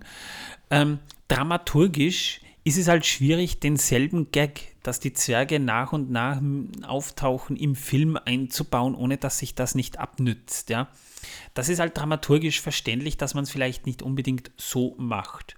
Und das mit Gandalf, dass er die Stimme verstellt, das wäre sehr cool gewesen, hätte ich vielleicht auch gern gesehen. Das ist der einzige Punkt, wo ich tatsächlich mit dir hundertprozentig d'accord bin. Das hätte schon ganz cool ausgesehen. Ich meine, wenn Peter Jackson schon einen äh, Zauberer einbaut, der im Herrn der Ringe nur in Flashbacks erzählt wird und der Strange herumläuft mit Vogelscheiße am Hut, aber gleichzeitig eine solche Situation auslässt, weil sie zu albern wirken würde, ist für mich halt keine Begründung, die ich so hinnehmen würde. Ja. Jedenfalls in der Höhle finden sie alle gestohlenen alte gestohlene Schwerter, die sie dann auch gleich an sich nehmen. Ja, auch Bilbo hat seins gefunden, das äh, ist auch einigermaßen okay umgesetzt. Die Fragen, die sich mir aber während der ganzen Trollszene schon irgendwie gestellt haben, die sind einfach alle total dahin. Also mit anderen Worten, es wurde nie irgendwie in Frage gestellt, warum Bilbo sich so feige verhalten hat, denn das hat er. Er ist abgehauen, er hat seine Gruppe verraten und als er dann frei war, da hätte nichts unternommen, die Zwerge zu befreien, der ist in die Höhle geflüchtet. Und Gandalf der lenkt sogar noch mehr davon ab, indem er dann einfach jetzt in der Höhle sein Pergament hervorhebt. Und äh, es ist schon unlogisch, dass er jetzt die Karte vom Erebor hier auspackt. Das ist ja alles im ersten Kapitel in Beutelsend schon passiert. Die aber ist übrigens, das muss man schon sagen, eine exakte Nachbildung der im Buch beigelegten Karte vom einsamen Berg, inklusive des Drosselrätsels. Das finden wir auch gleich dort. Und Bilbo outet sich dann auch als Landkartenfan. Er hat sagt, I have even a collection. Ich sammle Karten. Ja, also der hat ein sehr spannendes Hobby, der Mann. Ja. Also der ist bei den, bei den Ladies sicher voll berühmt. Ähm, jedenfalls in der Trollhöhle wohlgemerkt findet man den geheimen Eingang zum Erebor und ja, Thorin erhält dann schließlich von Gandalf den Schlüssel in der Trollhöhle. Das spielt sich in der Trollhöhle ab. Äh, Frage an euch, wo macht das Sinn? Ähm, naja, das Problem bei diesem ganzen Film ist, also erst einmal bei dieser Szene mit der Karte habe ich echt gedacht, ich bin plötzlich bei Schneewittchen und den sieben Zwergen. Nur, dass mehr als sieben waren. Weil so wie die alle geguckt haben, war das echt eins zu eins Schneewittchen und die sieben Zwerge, Blick der Zwerge. Ja, die Zwerge sind aber in Schneewittchen sogar etwas schöner dargestellt als im Hobbit-Film. Ja, also aber im der Blick war der gleiche. Also das ist, äh, wenn, du, wenn du Kindern Angst machen willst, zeige ihnen diese Zwerge, ja. Aber nicht die von Schneewittchen, sondern wirklich diese Zwerge, weil die wirken wie diese, wie, wie creepy Versionen von denen, ja. Nur dass es 13 sind. Und das keine sieben. Ja. ja. Genau. Und ähm, ansonsten kann ich nur sagen, diese Trolle hatten auch irgendwie so ein bisschen Aussehen. Sie haben mich an Rübezahl erinnert. So ein ganz kleines bisschen. Der gute alte Rübezahl, ja. Ja, nee, wirklich. Das ist ganz komisch. Also, ich habe so Assoziationen beim Film dieses, äh, beim Schauen dieses Films herstellen können oder hergestellt. Ich weiß nicht warum, aber da kamen mir immer diese alten Märchen im Kopf hoch. Das war ganz merkwürdig. Man muss auch dazu sagen, das war dann auch schon ungefähr die Zeit, wo die ersten, tatsächlich die ersten Anime bei uns landeten. Nur damals wussten noch niemand, dass das Anime sind. Ich gebe jetzt nur als Beispiel die Biene Maya und Heidi. Dann kamen ja später noch andere dazu. Also da gab es dann auch schon solche Darstellungen. Es sind ja auch japanische Künstler ähm, an diesem Film beteiligt gewesen. Also ich habe einige japanische Namen gelesen, die daran beteiligt sind. Also Japan hat damals schon äh, den Ruf gehabt, sehr gute Animatoren zu haben. Aber zu einer Frage zurückzukommen, warum der Eingang da bitte schon in dieser Trollhülle sein soll. Ja, warum denn nicht? Es ist doch egal, wo er ist. Und wenn er. Welcher eben, Eingang? Äh, hier, der, der, der, der. Äh, Sie haben die Karte in der Trollhöhle ja. rausgeholt und haben. Ja, mit dem Dings hier vom, vom Schlüssel. Mit der Übergabe und so weiter. Warum es in der Trollhöhle war. Es hätte an jedem Ort sein können. Naja. Das ist völlig Sie egal. ist ja eigentlich direkt am Anfang. Also ja, aber es ist völlig egal. Sie hätte es ihnen auch im strömenden Regen überreichen können. Das wäre. Ja, es wäre genauso unlogisch gewesen, ja. ja. Genau, völlig egal. Aber man hat es vermutlich getan, weil man dachte, ja, äh, wir, wir, wir äh, bringen gleich äh, Action, bevor wir überhaupt äh, äh, noch tiefer in die, in, die, in die Story reingehen. Keine Ahnung, es ist eine etwas merkwürdige Lösung. Es folgt danach jedenfalls eine recht hübsche Landschaftszeichnung am Rande eines Gebirges und wir sehen einen Wald und eine schicke Gartenhütte unten. Und das soll das legendäre Bruchtal sein, meine lieben Leute. Ja, ich war beeindruckt. Mir ich, ist so, also mir ist wirklich. Es ist, eine etwas, es ist eine etwas schniekere Gartenhütte. Das kann man schon sagen. Mit Schornstein. Aber das ist nicht Bruchtal. Das ist. Äh, äh, es, wird, es wird auch nicht Rivendell im, im Film namentlich erwähnt.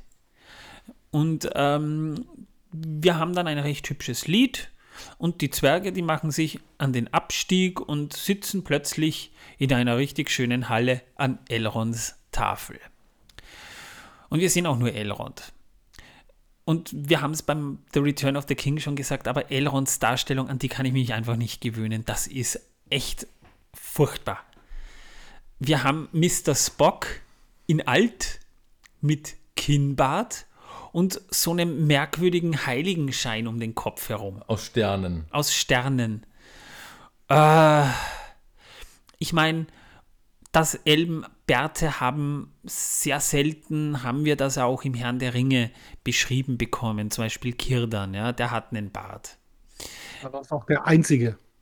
Ja, wo, wobei man hier jetzt sagen muss, gut, okay, ich meine, ähm, ich glaube, irgendwo wurde noch ein Elb mit Bart erwähnt, aber ich bin, ich weiß es gerade nicht. Ja, ich, ich, ich müsste, da, da habe ich jetzt keine Recherche gemacht.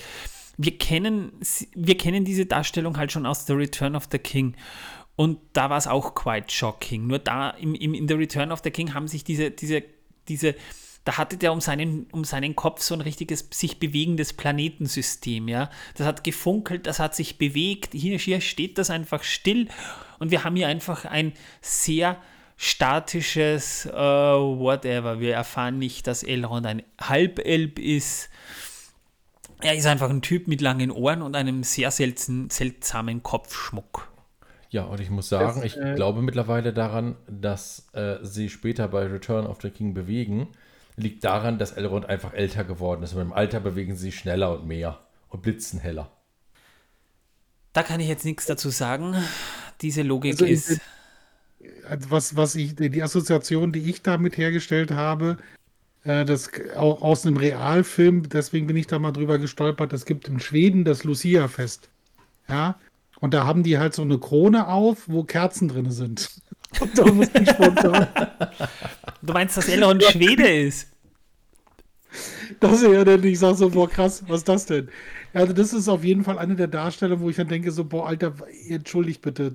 Ja, gut, 77, äh, da wurden auch noch, glaube ich, relativ viele Drogen genommen, wahrscheinlich Jahre später auch, in den 80ern bestimmt auch, aber das ist für mich so eine typische äh, ich bin stoned und äh, hier mach mal was, damit der irgendwie erhaben aussieht. Oh, hey, cool. Hey, cool. Also, ich wusste das schon immer. Elrond ist halb Elb, halb Schwede.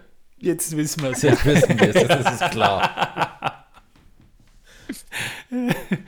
wobei, wobei, man muss aber fairerweise auch dazu sagen, die Darstellung Elronds im Bakshi-Film ist nicht so schlimm, aber da ist er auch dargestellt, als wäre ein Römer. Ja, ja. Da ist er sehr römisch dargestellt. Ja, also auch da kann man diskutieren. Der Elrond ist sowieso so ein bisschen, ein bisschen ein armer Charakter, weil er eigentlich in den meisten Fällen kritisiert wird, wie er dargestellt wird. Außer bei den Jackson-Filmen, weil man hat ja auch in der Serie, die es in diesem Podcast nicht gibt, die Föhnfrisur ein bisschen kritisiert, ja. Wobei ich da wieder dazu sagen das, muss. Ja, wovon der da ein Charakter ist, der also der nicht hauptsächlich dazu beigetragen hat, zu meiner Meinung über diese Serie. Ja, äh, ich, ich muss auch sagen, ich kann mir, also es steht ja auch nirgends geschrieben, dass Elben lange Haare haben müssen. Ja? Das ist ja eh, glaube ich, ganz klar. Sie haben die Haare schön, Mhm. Die hat ja auch der junge Elrond, aber, aber sie müssen nicht lang sein. Ich habe auch gesagt, es, es würde mich persönlich dann auch nicht stören, wenn, wenn, wenn Legolas einen Irokesenschnitt gehabt hätte. Ja, es wäre zwar ein bisschen fraglich gewesen, warum, aber okay. Ich meine, ein Schütze, der offene lange Haare hat, ist ja auch logisch, ja. Äh, ähm, jedenfalls Elrond identifiziert die Waffen Glamdring und Orchrist und als Bilbo ihm dann die Karte gibt, erkennt er sofort, dass sie mit Mondrunen geschrieben wurde, die nur im Mondlicht sichtbar werden. Hier muss ich ganz kurz äh, in, intervenieren, weil das ist natürlich äh, bei uns im Podcast, also bei Smalltalk, ist das ja, dass Marcel und ich, wir sind die Gondolin-Fanboys. Ja, wir sind große Fans von Gondolin.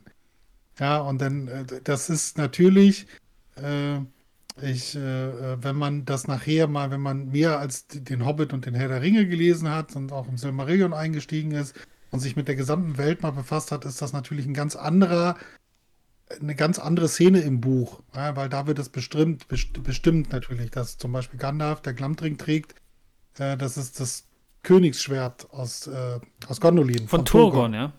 Genau, und das ist so, also da, da, da, läuft einem so ein leichter Schauer einfach über den Rücken, wenn man einfach denkt, so, boah, krass, wie alt oder wie, wie ist dieses Schwert überhaupt da hingekommen?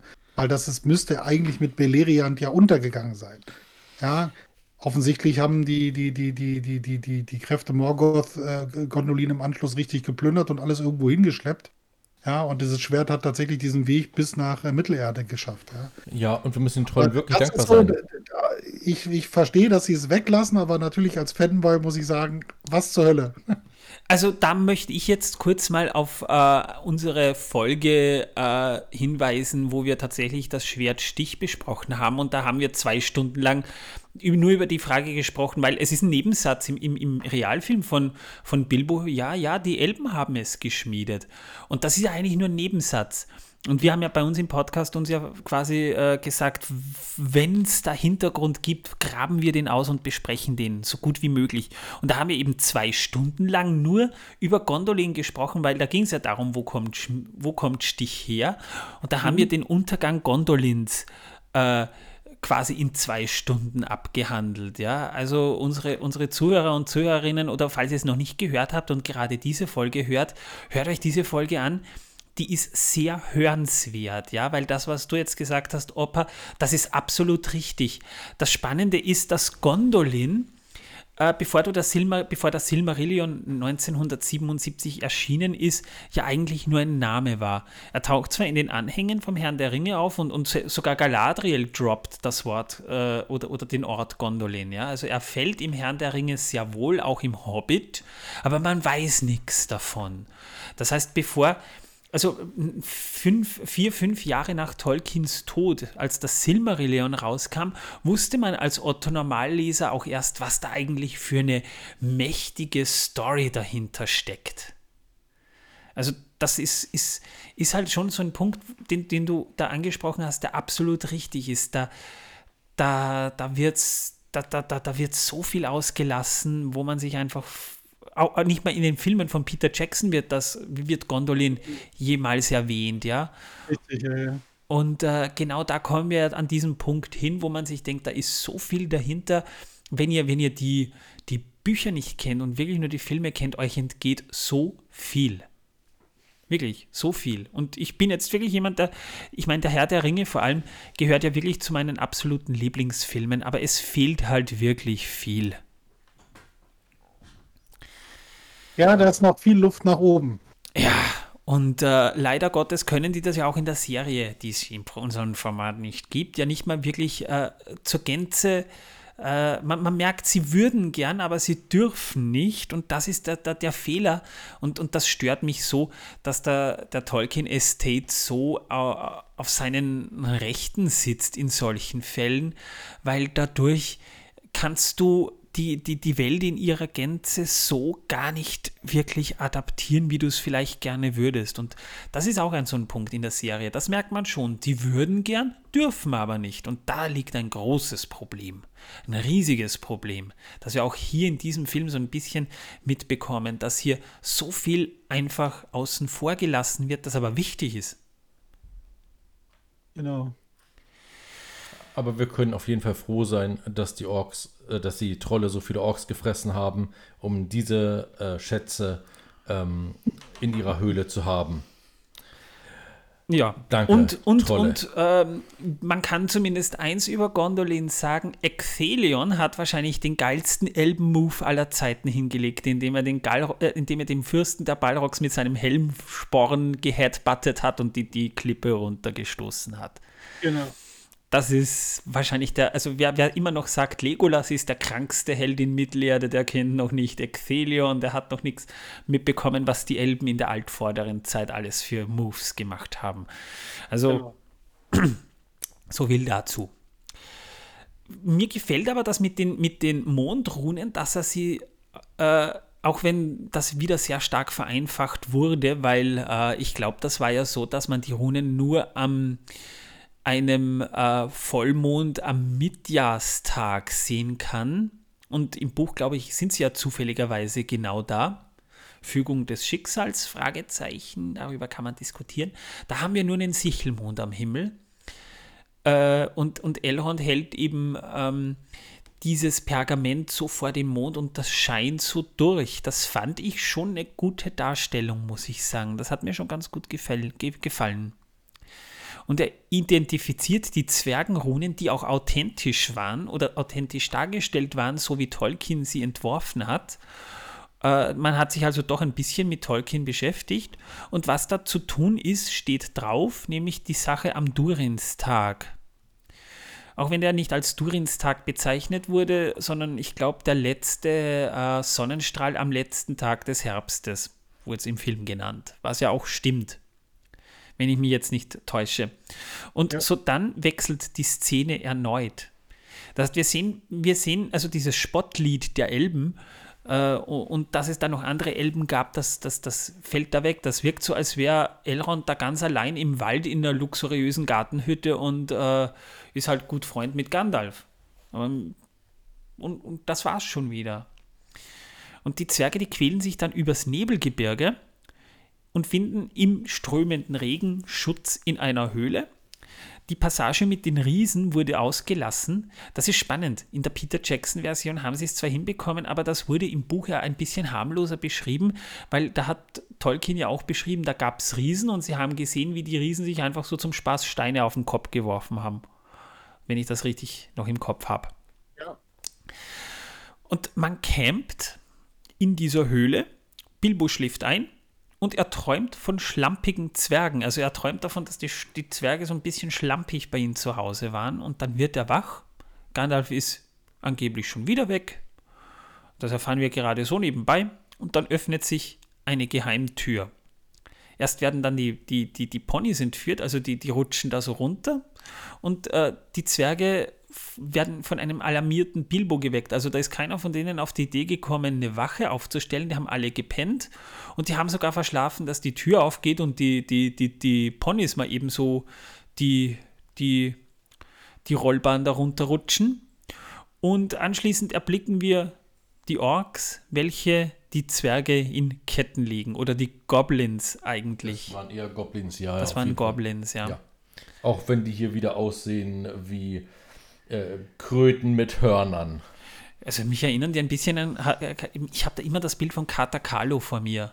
So ein bisschen. Also sie sehen aus wie, wie, eine, wie eine Fehlzüchtung von Kater Carlo. Und die werden dann, Macht auf jeden Fall Sinn. Entschuldige, äh, also Katakalo, ja, würde ich auch unterschreiben, aber äh, ich bin, äh, tendiere auch, das sind einfach äh, viel zu große Ochsenfrösche, die da Spaß haben. mit scharfen Zähnen wohl Ja, gemerkt. mit scharfen Zähnen, genau. Und sehr großen Mäulern, da kommen wir dann gleich noch Haben dazu. aber auch ein paar Warzen auf der Haut. Ja, das, äh, und sie haben eine gräuliche Haut. Und die werden dann den Häupt, äh, den, dem Häuptling der Goblins, also den Goblin-König, vorgeführt. Und die mögen offenbar keine Camper am Eingang zu ihrem unterirdischen Raum. Und die reagieren sogar auf das Schwert Orchrist sehr allergisch und nennen die Zwerge Elbenfreunde und Mörder. Verstehe ich nicht. Das wundert mich jetzt aber nicht. Nee, aber, aber das wirkt, ich meine, wenn du die Geschichte nicht kennst, kommen da die Zwerge wirklich nicht sonderlich gut weg, weil erstens wollen sie, wollen sie arme Trolle überfallen, die eigentlich nur ihr Fleisch essen wollen. Und jetzt äh, stören sie so scheinbar die, die harmonische Ruhe Der der, Goblins, der ja. Goblins und sie erblicken ein böses Schwert, das scheinbar schon viele andere äh, Orks oder, oder Goblins in diesem Fall umgebracht haben, natürlich, da wäre ich auch sauer. Also da, da wirkt es eigentlich wieder eher so, ja, ist vielleicht ein kulturelles Missverständnis zwischen den beiden Völkern, aber im Wesentlichen wirken da die Orks auf mich, als hätten die gute Gründe, böse auf die Zwerge zu sein und sind sogar im Recht. Ja, die Goblins finde ich auch, die haben absolut recht und sollten böse auf die Zwerge sein, denn die Zwerge sind bei denen eingebrochen, könnte man sagen. Die es haben scheint einen. Genozid gegeben zu haben, ja. Das ist also übelst. Also mein- diese Zwerge, also ich, ich wäre nicht so gnädig gewesen wie die. Ich meine, dass natürlich ein Krieg zwischen Zwergen und Orks vor einigen Jahrhunderten in dieser Region oder ein bisschen, bisschen südlicher vielleicht auch äh, oder nördlicher, Gundabad ist ja weiter nördlich stattgefunden hat, das weiß man als Buchkenner so ein bisschen, aber das wird ja hier nicht, nicht deutlich. Also als reiner Film wirken gut, ja, die, die Goblins sind nicht sonderlich hübsch und damals war es so, ja, alles was hässlich ist, ist böse, also müssten eigentlich die Zwerge sowieso böse sein und alles was hübsch ist, ist gut. So hat man das damals dargestellt. Auch bei Disney-Filmen, sehr prominent ist das ja, glaube ich, jetzt, sogar jetzt noch der Fall. Aber, aber im Wesentlichen wirkt's, wirken die, die, die Orks nicht so, als wären sie wirklich das, das Böse, als dass sie eigentlich in dieser Welt dargestellt werden. Bis auf das immer noch Goblins sind, ja. Jedenfalls kommen sie deutlich schlechter weg. Und ähm, das Maul des Orkhäuptlings, das ist übrigens sehr, sehr, sehr groß, wenn er da so steht und, und, und äh, Thorin anbrüllt, da ist sein Maul größer als Thorin. Thorin ist ja auch ein Zwerg. Naja, Und aber kein könnte Goblin. den ganzen Zwerg im Ganzen verschlucken, so sieht das aus, ja. Ja.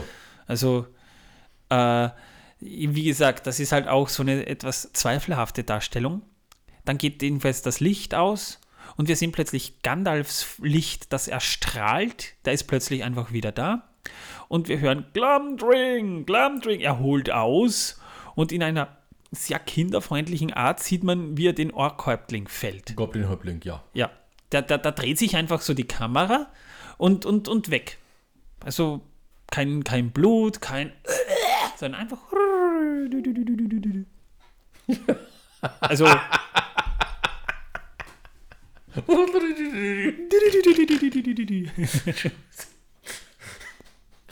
Ihr hättet sein Gesicht dazu sehen sollen, sein Finger wieder sich gedreht hat. Ja, Herrlich. Oh, ich, ich Method acte auch beim Podcasten, ja. Ja, manchmal habe ich so eine Angst, weil er sich so mit seinen Armen hin und her bewegt, dass ich ein Auge verliere oder zwei oder drei. Du, Torben, du sitzt gerade einen Meter von mir weg. Also, Das bedeutet nichts. wenn ich dir, wenn ich dir eins auf die.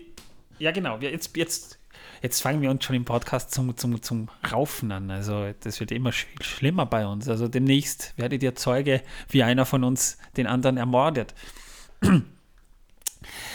Whatever. Nein, der Tod ist zu gut für dich. Wahrscheinlich, ja. Hoffentlich. Die Zwerge entkommen aber schließlich mit Gandalfs Hilfe den Orks, aber bei der Flucht rutscht Bilbo aus und fällt in den Abgrund. Einer von den Zwergen, und ich weiß nicht mal mehr, wer wer ist.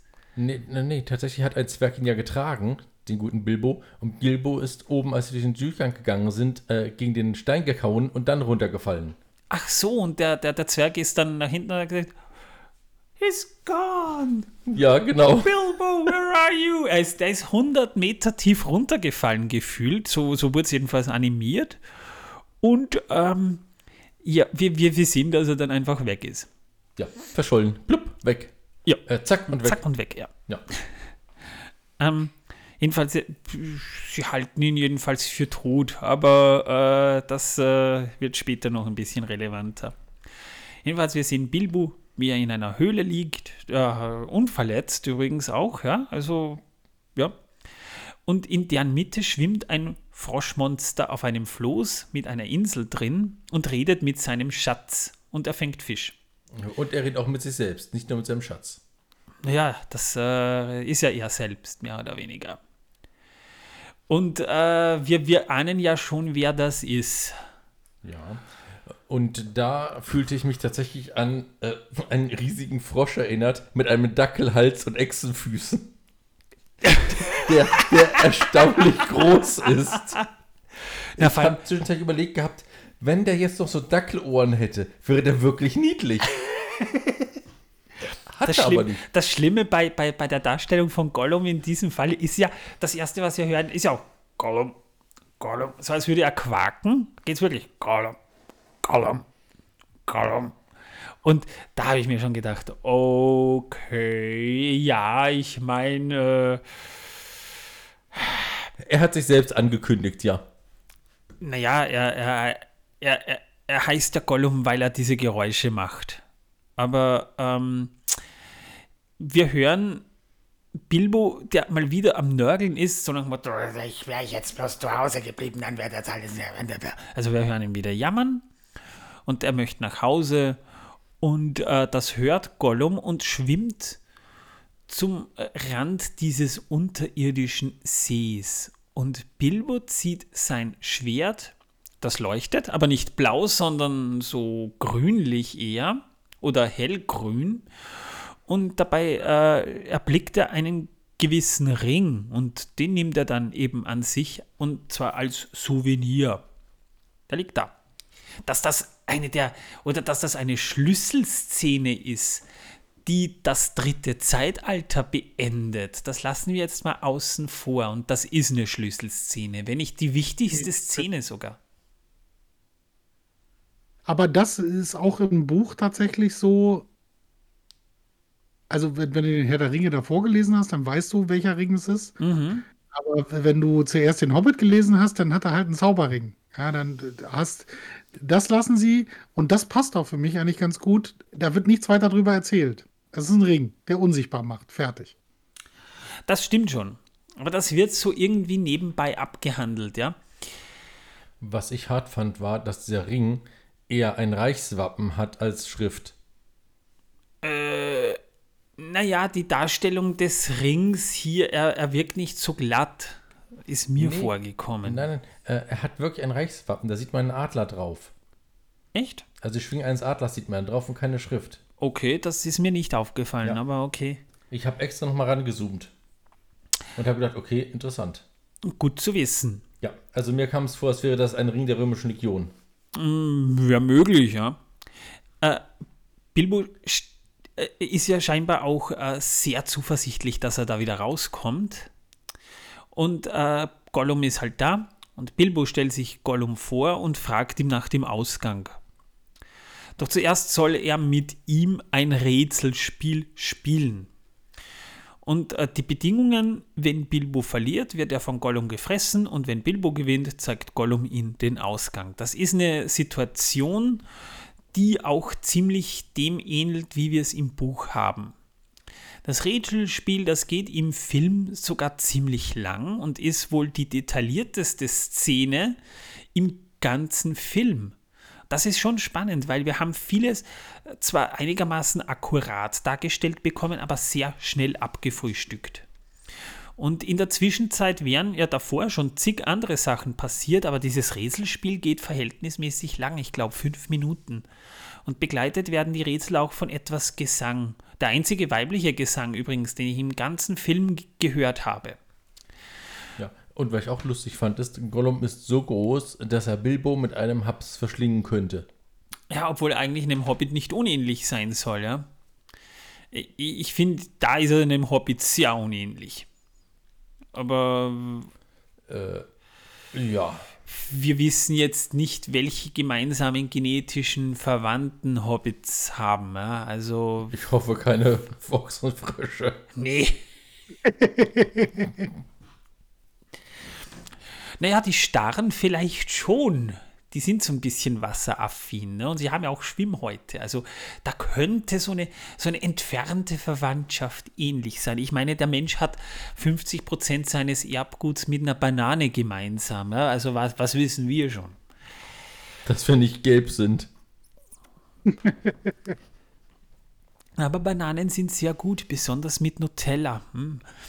Ähm, Oh, ich brauche ein Bananenbrot mal wieder. Ich mache mir mal wieder ein Bananenbrot. Das ist eine gute Idee, ja. Oder, oder ein Maulwurfkuchen mit Bananen drin. Ah, das wäre auch gut. Wir reden schon wieder übers Essen. Ja. Oder ein Kartoffelgratin. Aber schön, dass Sie das erwähnt. Das ist zum Beispiel für alle, die sich das anhören und äh, Äh, äh, wir haben äh, morgen, und das wäre der vierte Zwölfte, eine wunderbare Folge zu Kulinarisches in Mittelerde und äh, in Tolkiens Werten.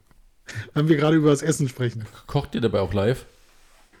Nee, das machen wir leider nicht. Äh, aber Entsetzlich. wir werden allerhand äh, Kulinarisches besprechen. Naja, da haben wir aber euch schon was voraus. Das ist eine geplante Sendung. Die kann ich zumindest hier schon ankündigen, weil die ist schon lange in Planung. Sobald nämlich bei uns das Thema Lembas relevant wird, wollen wir in unserem Podcast tatsächlich Lembas back- backen. Und das wollen wir sogar aufnehmen. Ja, also wir sind dann, wir machen tatsächlich eine Kochshow oder einen, einen naja, wir wir sind dann so der trendige Foodblog mittlerweile dann schon, ne? also wo wir sogar Lembas backen. Und im zweiten Teil wollen wir den grässlichen Eintopf von Eowyn nachkochen. Ja, aber dann äh, gut, dass ich das weiß, dann nehme ich das, äh, ich hoffe, ich vergesse das nicht bis morgen, dann nehme ich das mal mit bei, uns zur Sendung und werde euch äh, mal das mal ankündigen, dass man äh, dann live dabei sein kann, wie Lembas gebacken wird.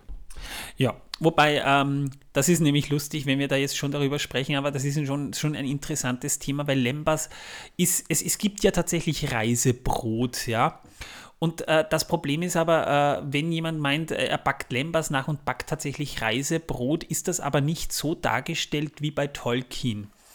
Und äh, wir haben uns ja tatsächlich schon Gedanken darüber gemacht und da haben wir tatsächlich mit Tim von Hör die Ringe gesprochen, der ja auch äh, Mediziner ist, obwohl er jetzt mit, mit, äh, mit äh, Nahrungsmitteln nicht so vertraut ist, haben wir uns schon gefragt, was könnten wir da machen, was so kalorienreich ist, dass man davon den ganzen Tag lang satt ist und, und äh, das äh, quasi als Waffel zu backen. Und wir sind nur drauf gekommen, da müssten wir eigentlich 10 Kilo Butter ver ver ver verkochen irgendwie. Äh, wir werden es dann so, das Rezept will ich jetzt noch nicht verraten, aber wir werden es dann eher so machen, dass wir es möglichst authentisch vom Look her machen und auch vom Geschmacklichen her. Aber so viele Kalorien in ein kleines Wa Waffelchen einzubacken, das ist schon fast unmöglich. Also da musst du ja schon ähm, die kalorienreichsten Zutaten und vor allem die nahrhaftesten Zutaten rausfinden und dann sind wir aber schon wieder akkurat von dem, wie Lembas beschrieben ist. Weil Lembas ja eigentlich eher deswegen so besonders ist, weil es mit einem Getreide gebacken wird, das eigentlich nur von Valinor ist und auch nur den Elbenfrauen vorbehalten ist, das zu backen. Aber das ist jetzt nur so ein Side-Fact nebenbei. Ja, und nicht mal in der äh, Molekularküche kann man das so übel hinkriegen. Oder gerade da nicht. Oh ja. Aber gut, das kannst du dann einbringen und äh, vielleicht findet ihr auch eine Möglichkeit oder das könnt ihr ja morgen zum Beispiel, jetzt mittlerweile, wenn der Podcast veröffentlicht wird, ist es schon vorbei, aber ich glaube, das könnt ihr ja dann auf eurer Seite nachhören. Kann man das ja. Und äh, ich glaube, vielleicht holen wir uns da ein bisschen Feedback. Also vielleicht kannst du da morgen bei, bei der Aufnahme, zum Zeitpunkt der Aufnahme, heute ist der, der, der dritte, also das ist schon ein bisschen früher, als es jetzt hier veröffentlicht wird. Vielleicht kannst du das anbringen, dass wir uns da vielleicht so ein bisschen Feedback suchen. Wie kann man das möglichst kalorienreich machen? Es muss ja nicht gesund sein, es soll nur satt machen. Okay. Weil gesund und Kalorien, das verträgt sich nicht immer.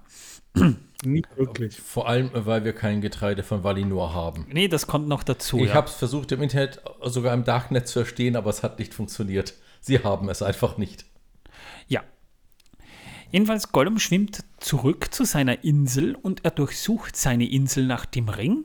Und er, er, wir sehen, wie er in der Höhle ist und schreit und dann schmeißt er lauter Alltagsgegenstände raus, die er noch drin hat. Einen Löffel, eine Decke, ich meine sogar einen alten Vibrator gesehen zu haben.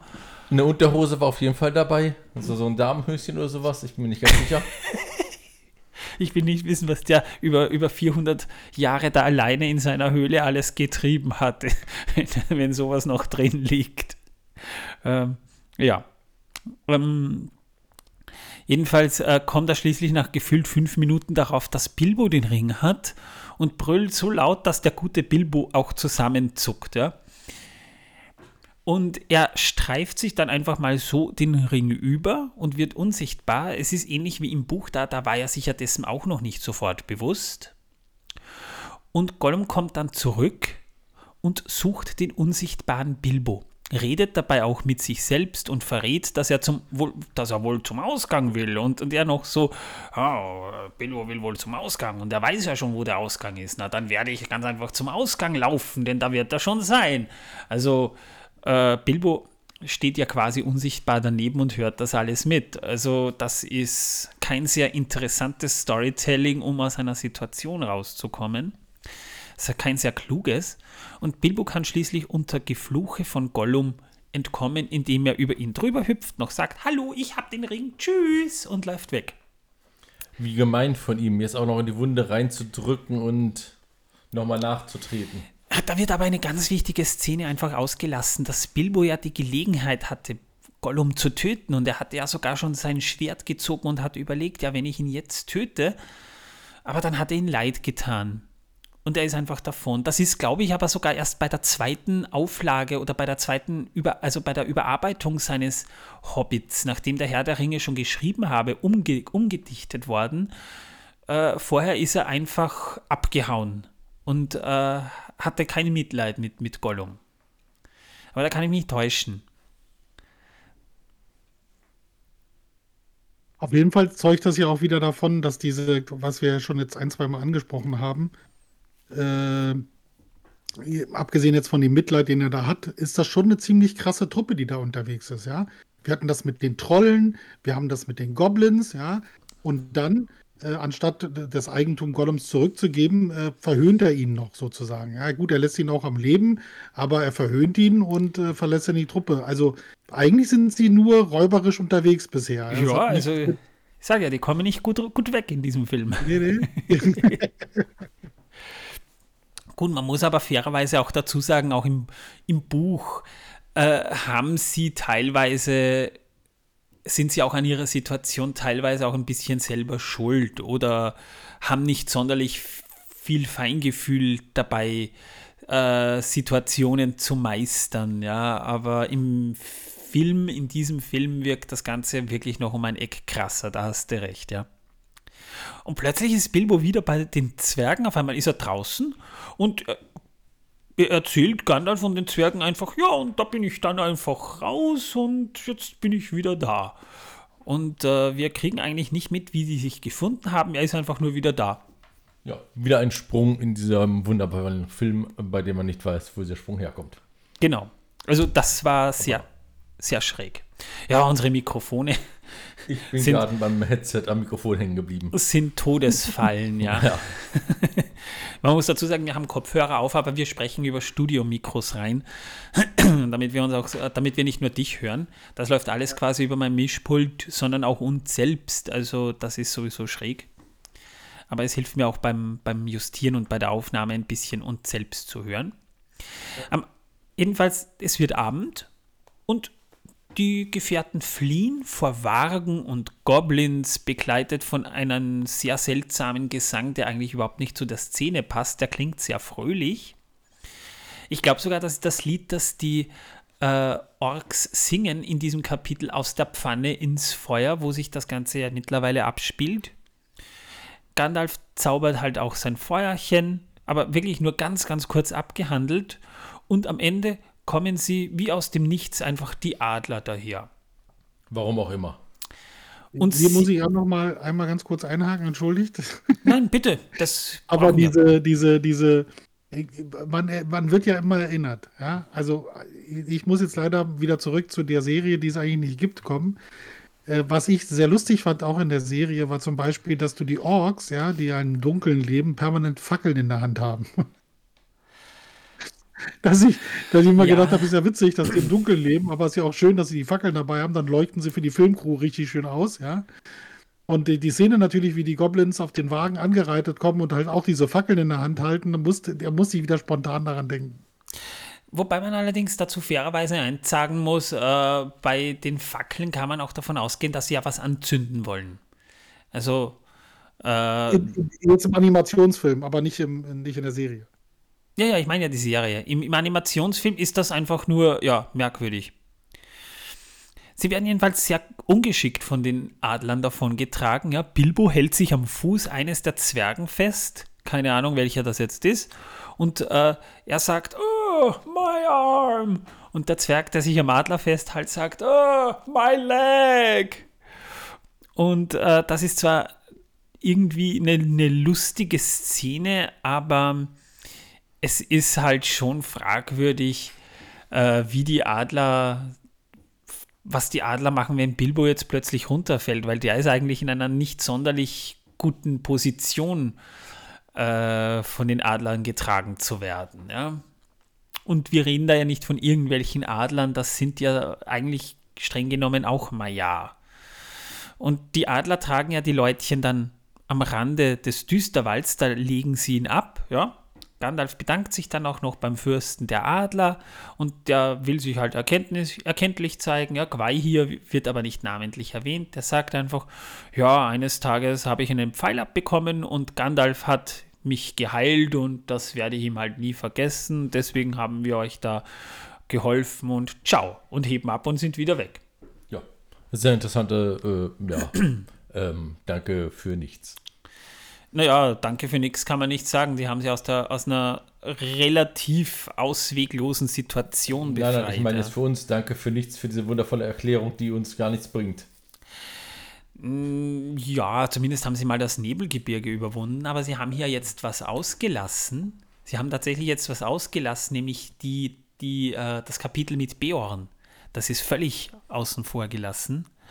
Wobei man fairerweise auch dazu sagen muss, Beorn ist tatsächlich noch in der ganzen Geschichte um den Hobbits mit unter einer der entbehrlichsten Figuren. Auch wenn er interessant ist, er hat äh, auch im Hobbit jetzt nicht so den Impact für mich hinterlassen. Vielleicht irre ich mich und da kannst du mich jetzt korrigieren, Opa, aber er ist ähnlich wie Tom Bombadil ein Charakter, der ist da, der ist ein, ein, ein, ein, schöner Füller, ein nettes Gimmick für zwischendurch, aber wirklich einen großen Mehrwert hat er nicht. Aus dieser Sicht habe ich das noch nie betrachtet. Für mich ist Beon eine, also für mich schon immer auch aus den Büchern und aus den allen Darstellungen, für mich eine sehr wichtige Figur, auch im Hobbit. Er ist eine interessante ja, Figur, das schon. Ja, ja. Der hat auch für mich so weit Impact, weil er ja schlussendlich, wie, wie in allen Sachen halt auch nicht richtig dargestellt, die äh, er und seine Familie mehr oder weniger nehmen ja auch an der Schlacht der Fünf Heere teil. Zu der wir ja zum Schluss kommen werden. Ja. Also, äh, das, also sie spielen sonst keine Rolle mehr. Das ist ein bisschen schade, weil äh, ich glaube, in den Anhängen werden sie nochmal erwähnt, äh, wenn es um die Schlacht äh, im Düsterwald geht. Weil die, die, großen Schlachten im Herr der Ringe, die, die werden zwar beschrieben, aber es gibt ja noch drei, vier andere Schlachten, die an anderen Orten stattfinden für die Vorherrschaft in Mittelerde. Aber wie, so wie du es gerade beschrieben hast, würde ich das tatsächlich auch unterschreiben. Also Tom war natürlich auch, ist, ist eine wunderbare Figur und ich finde es immer so schade, dass er weggelassen wird. Äh, nur die Russen haben das in ihrer Umsetzung äh, praktisch, äh, haben sie Tom Bombadil mit dabei. Äh, ich finde es schade, aber nachvollziehbar. Und bei Beon ja, ist so ein bisschen schwierig. Natürlich kannst du ihn weglassen, weil das ist relativ einfach. Du hast einen relativ großen Zeitraum, den du weg rausradieren kannst und den du nicht darstellen musst. Aber ist natürlich, ist das schon auch eine coole Szene. Also das, du hast das vorhin angesprochen, als du gesagt hast, dieses ständige, äh, das hatte ich so auch noch nicht betrachtet, aber du hast du auch vollkommen recht, dieses, dass die Zwerge immer einzeln ankommen. Ja, wir haben das zum Beginn bei Bilbo, wir haben das bei den Trollen und wir haben es natürlich auch bei Bären ja, dass sie dann äh, nach und nach immer ankommen. Also das ist so ein Running Gag, der sich so ein bisschen durch die durch den Herr der, äh, durch den Hobbit zieht, äh, dass die Zwerge nie geballt irgendwo auftauchen, sondern immer so in, in also bei manchen Leuten halt immer so in Schüben. Aber deswegen eigentlich okay. Also ich kann damit auch leben, dass man ihn weglässt, wovon ich es natürlich immer super schade finde, aber das finde ich bei Tom auch. Ja, aber, aber wenn ich, ich habe nämlich gerade nochmal nachgedacht, äh, wenn man es zusammenfasst, macht es deshalb Sinn, weil es ähnlich ist es auch mit Tom Bombadil. Und das kriegen wir ja auch mit bei beiden Geschichten und das macht schon Sinn. Wenn sie nicht vorkommen, ändert das nichts an dem, was in der Zukunft passiert. Es wird so ab und zu mal darauf angesprochen. Auch Tom Bombadil wird prominent im, im Rat von Elrond erwähnt, aber danach er, äh, spielt er eigentlich keine wirkliche Rolle mehr.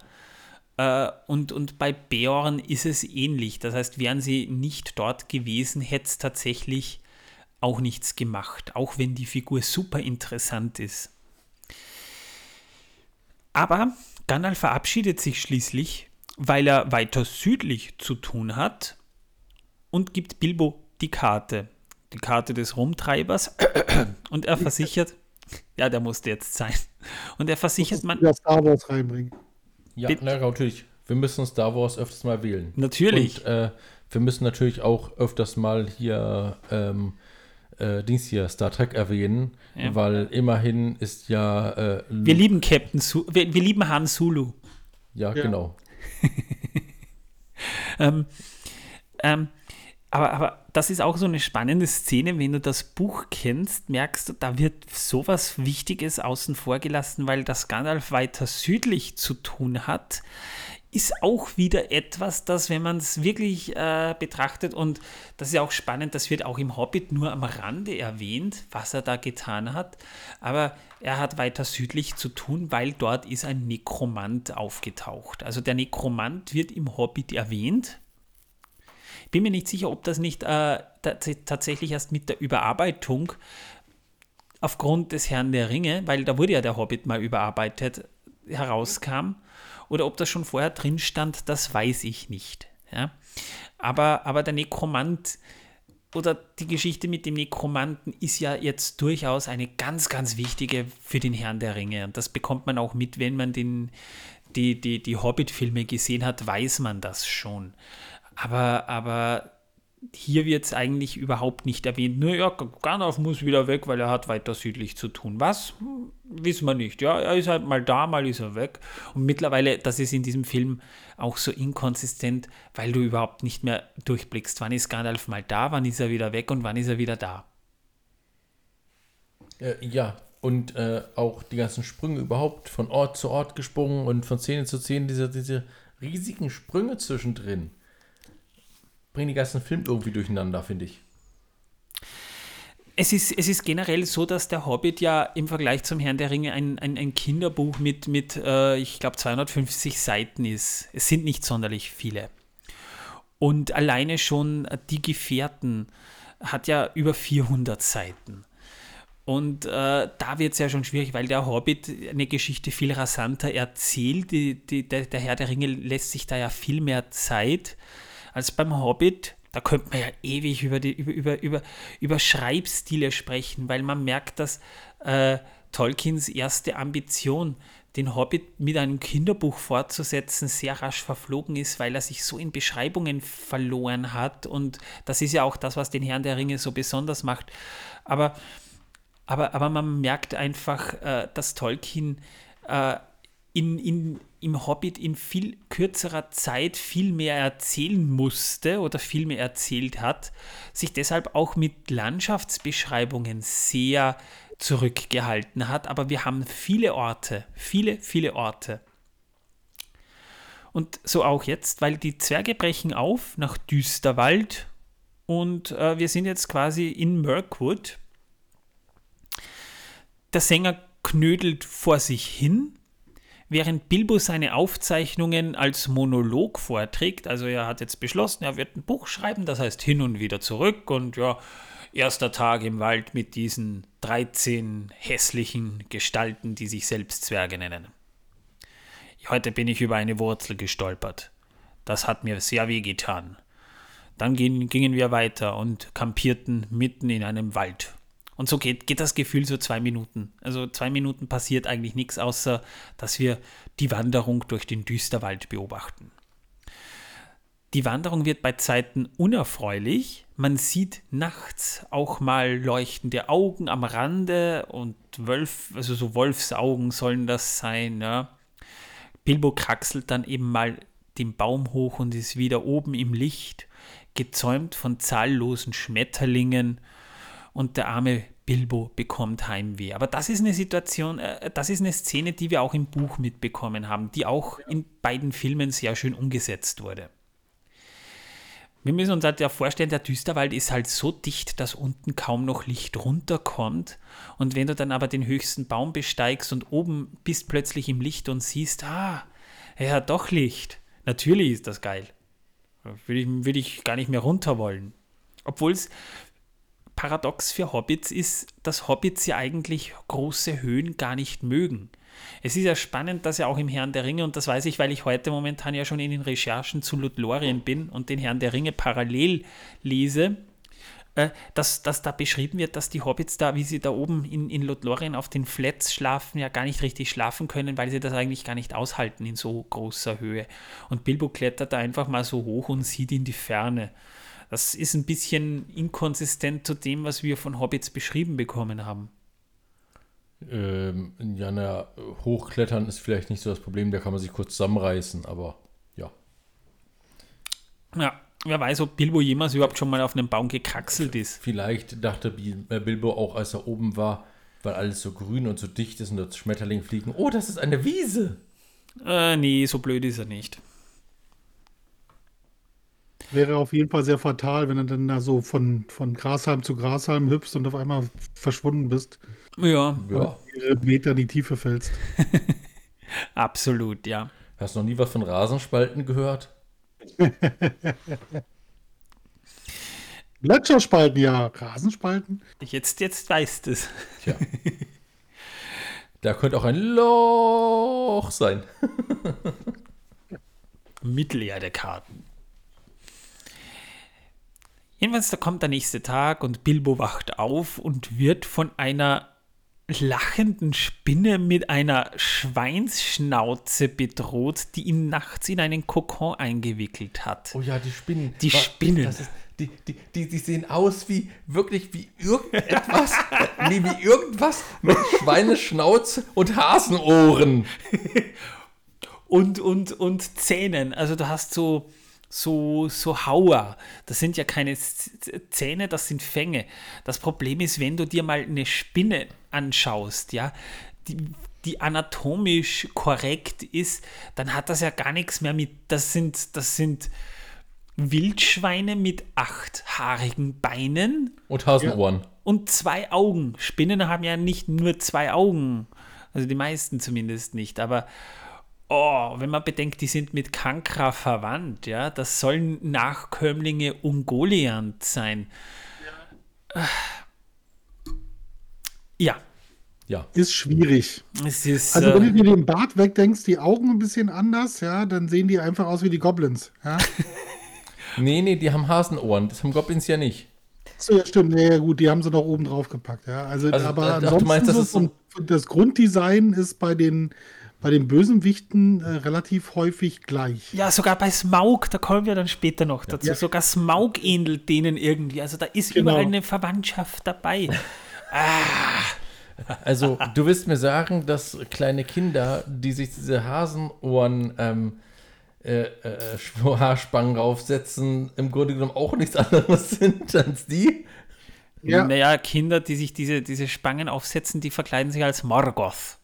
Ich will gar nicht wissen, wie dann Morgoth aussieht. Wahrscheinlich ist das dann wirklich Kater Carlo. Wahrscheinlich, genau.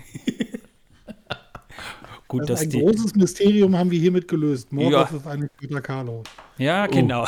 Das könnte einiges erklären. Liebe Zuhörer, ihr seid immer noch bei Herr der Ringe Podcast pro Minute, ja, nur dass das ein Special ist.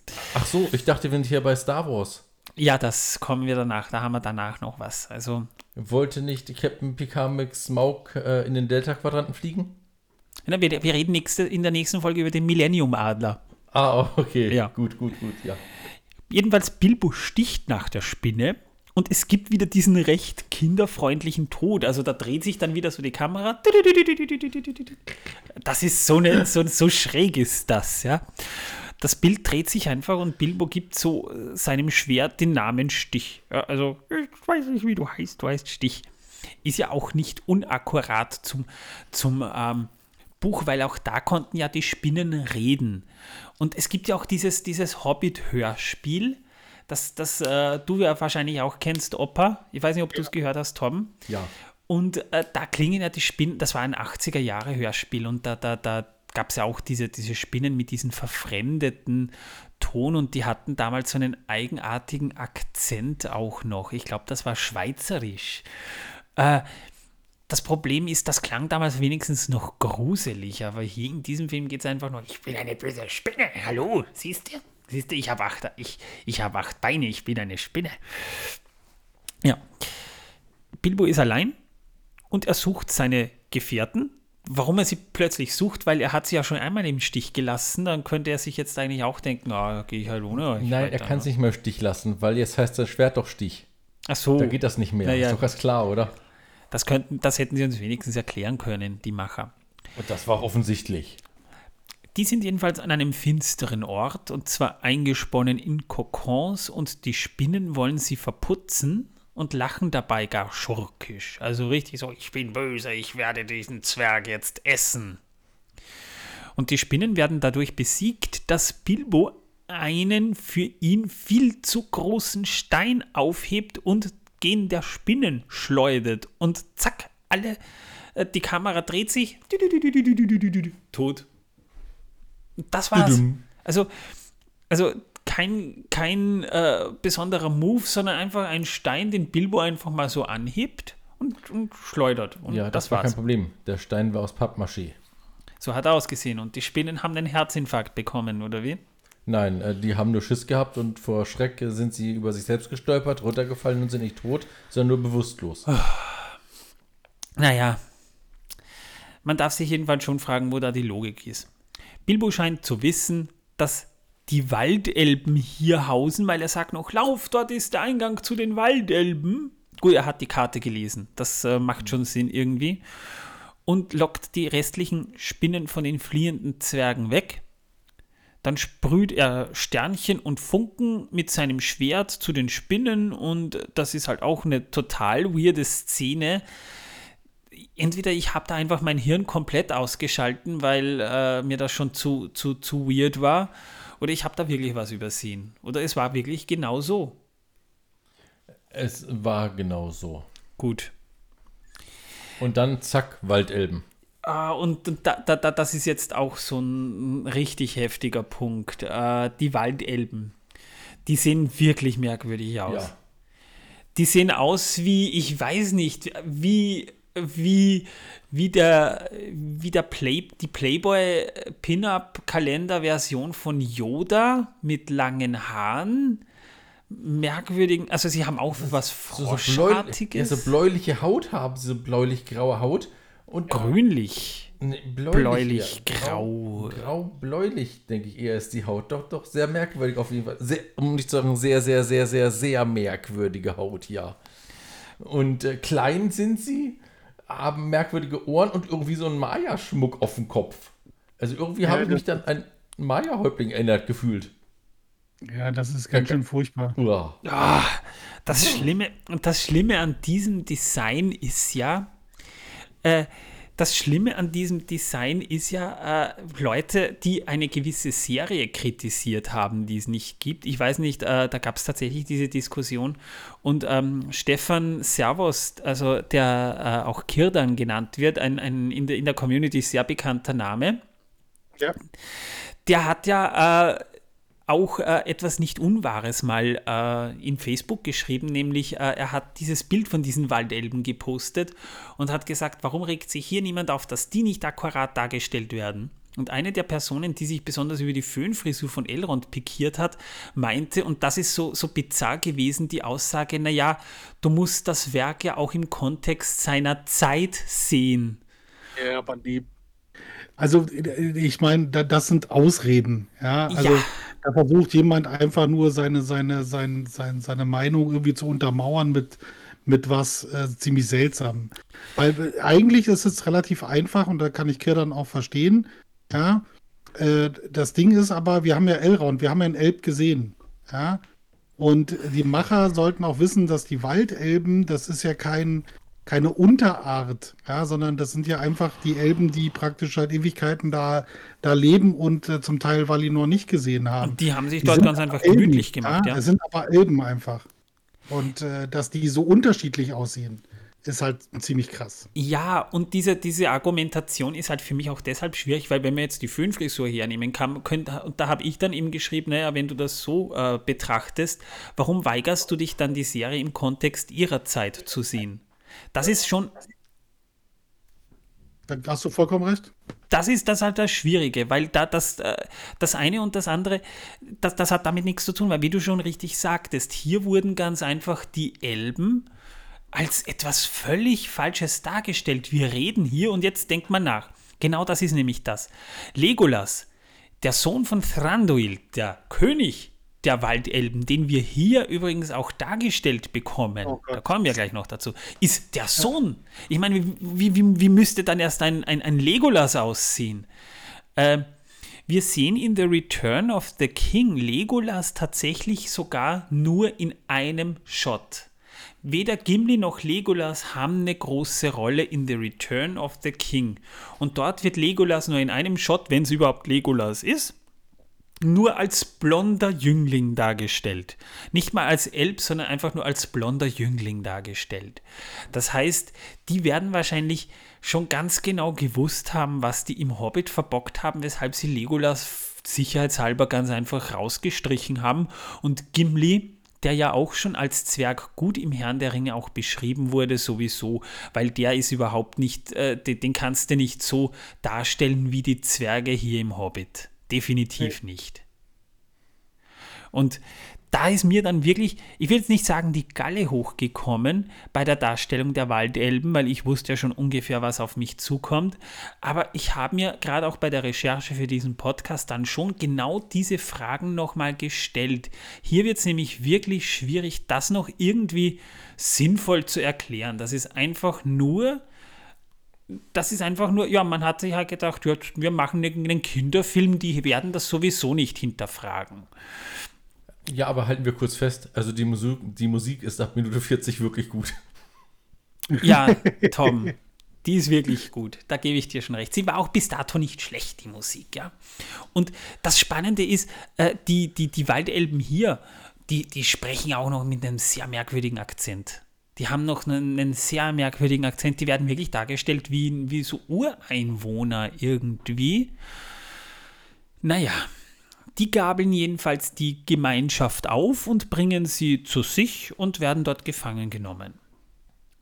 Jetzt denkt mal drüber nach. Der Elbenkönig sieht von allen noch am seltsamsten oder sogar am schlimmsten aus. Der sitzt da so breitbeinig auf seinem Thron.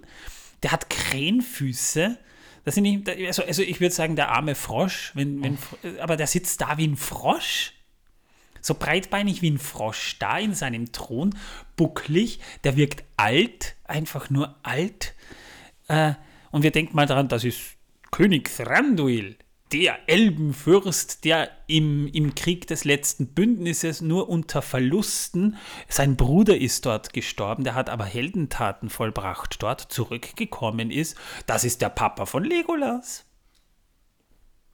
Ja, sehr hässlich. Der Papa von Legolas von sexy Legolas wohlgemerkt. Ja, also nee, Lee Pace ist da schon die bessere äh, Darstellung gewesen. Übrigens, Da müssen wir nicht drüber sprechen. Das ist, äh, der ist Gott als Thranduil.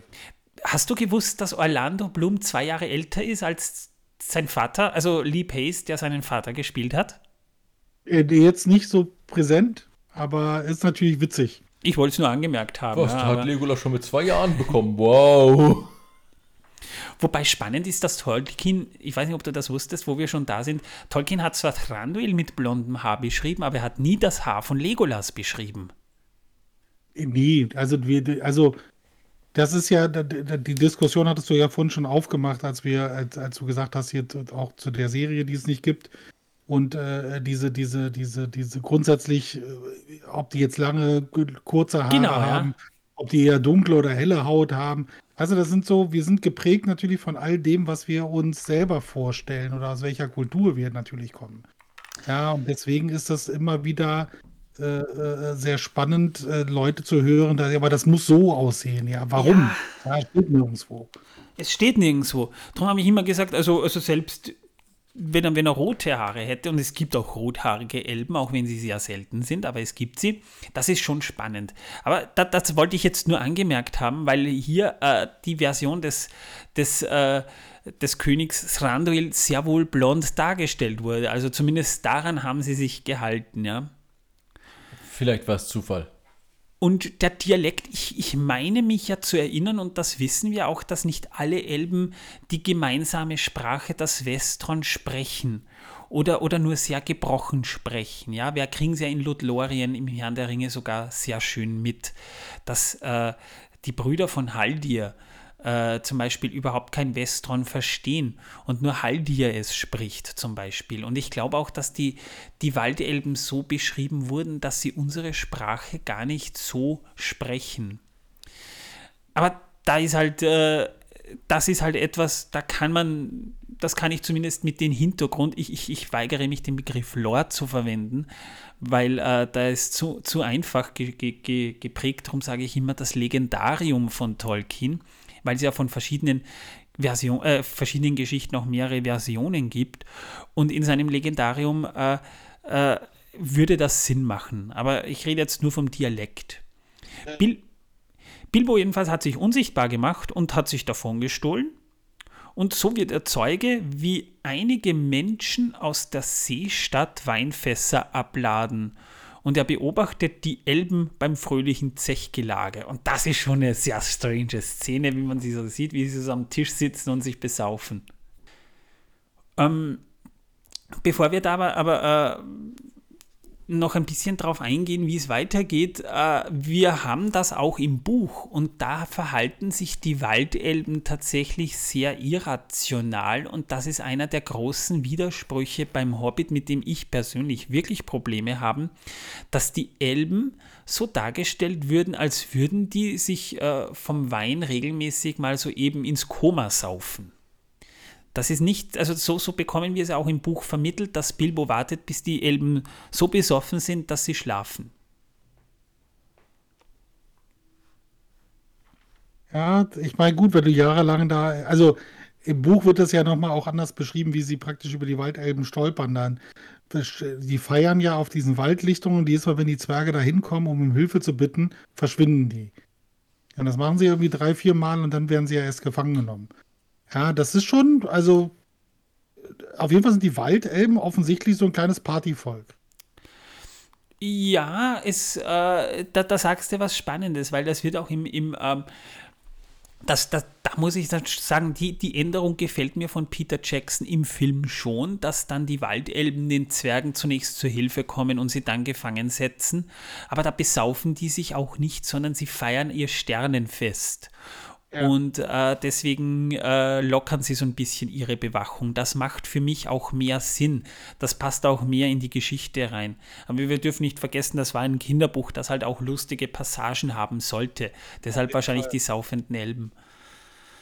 Ja, finde ich auch sehr kinderfreundlich, dass sich die Elben besaufen. Ja, na, damals hat man noch, äh, damals hat man noch, äh, äh, damals gab es noch Zigarettenwerbungen mit Kindern im Fernsehen.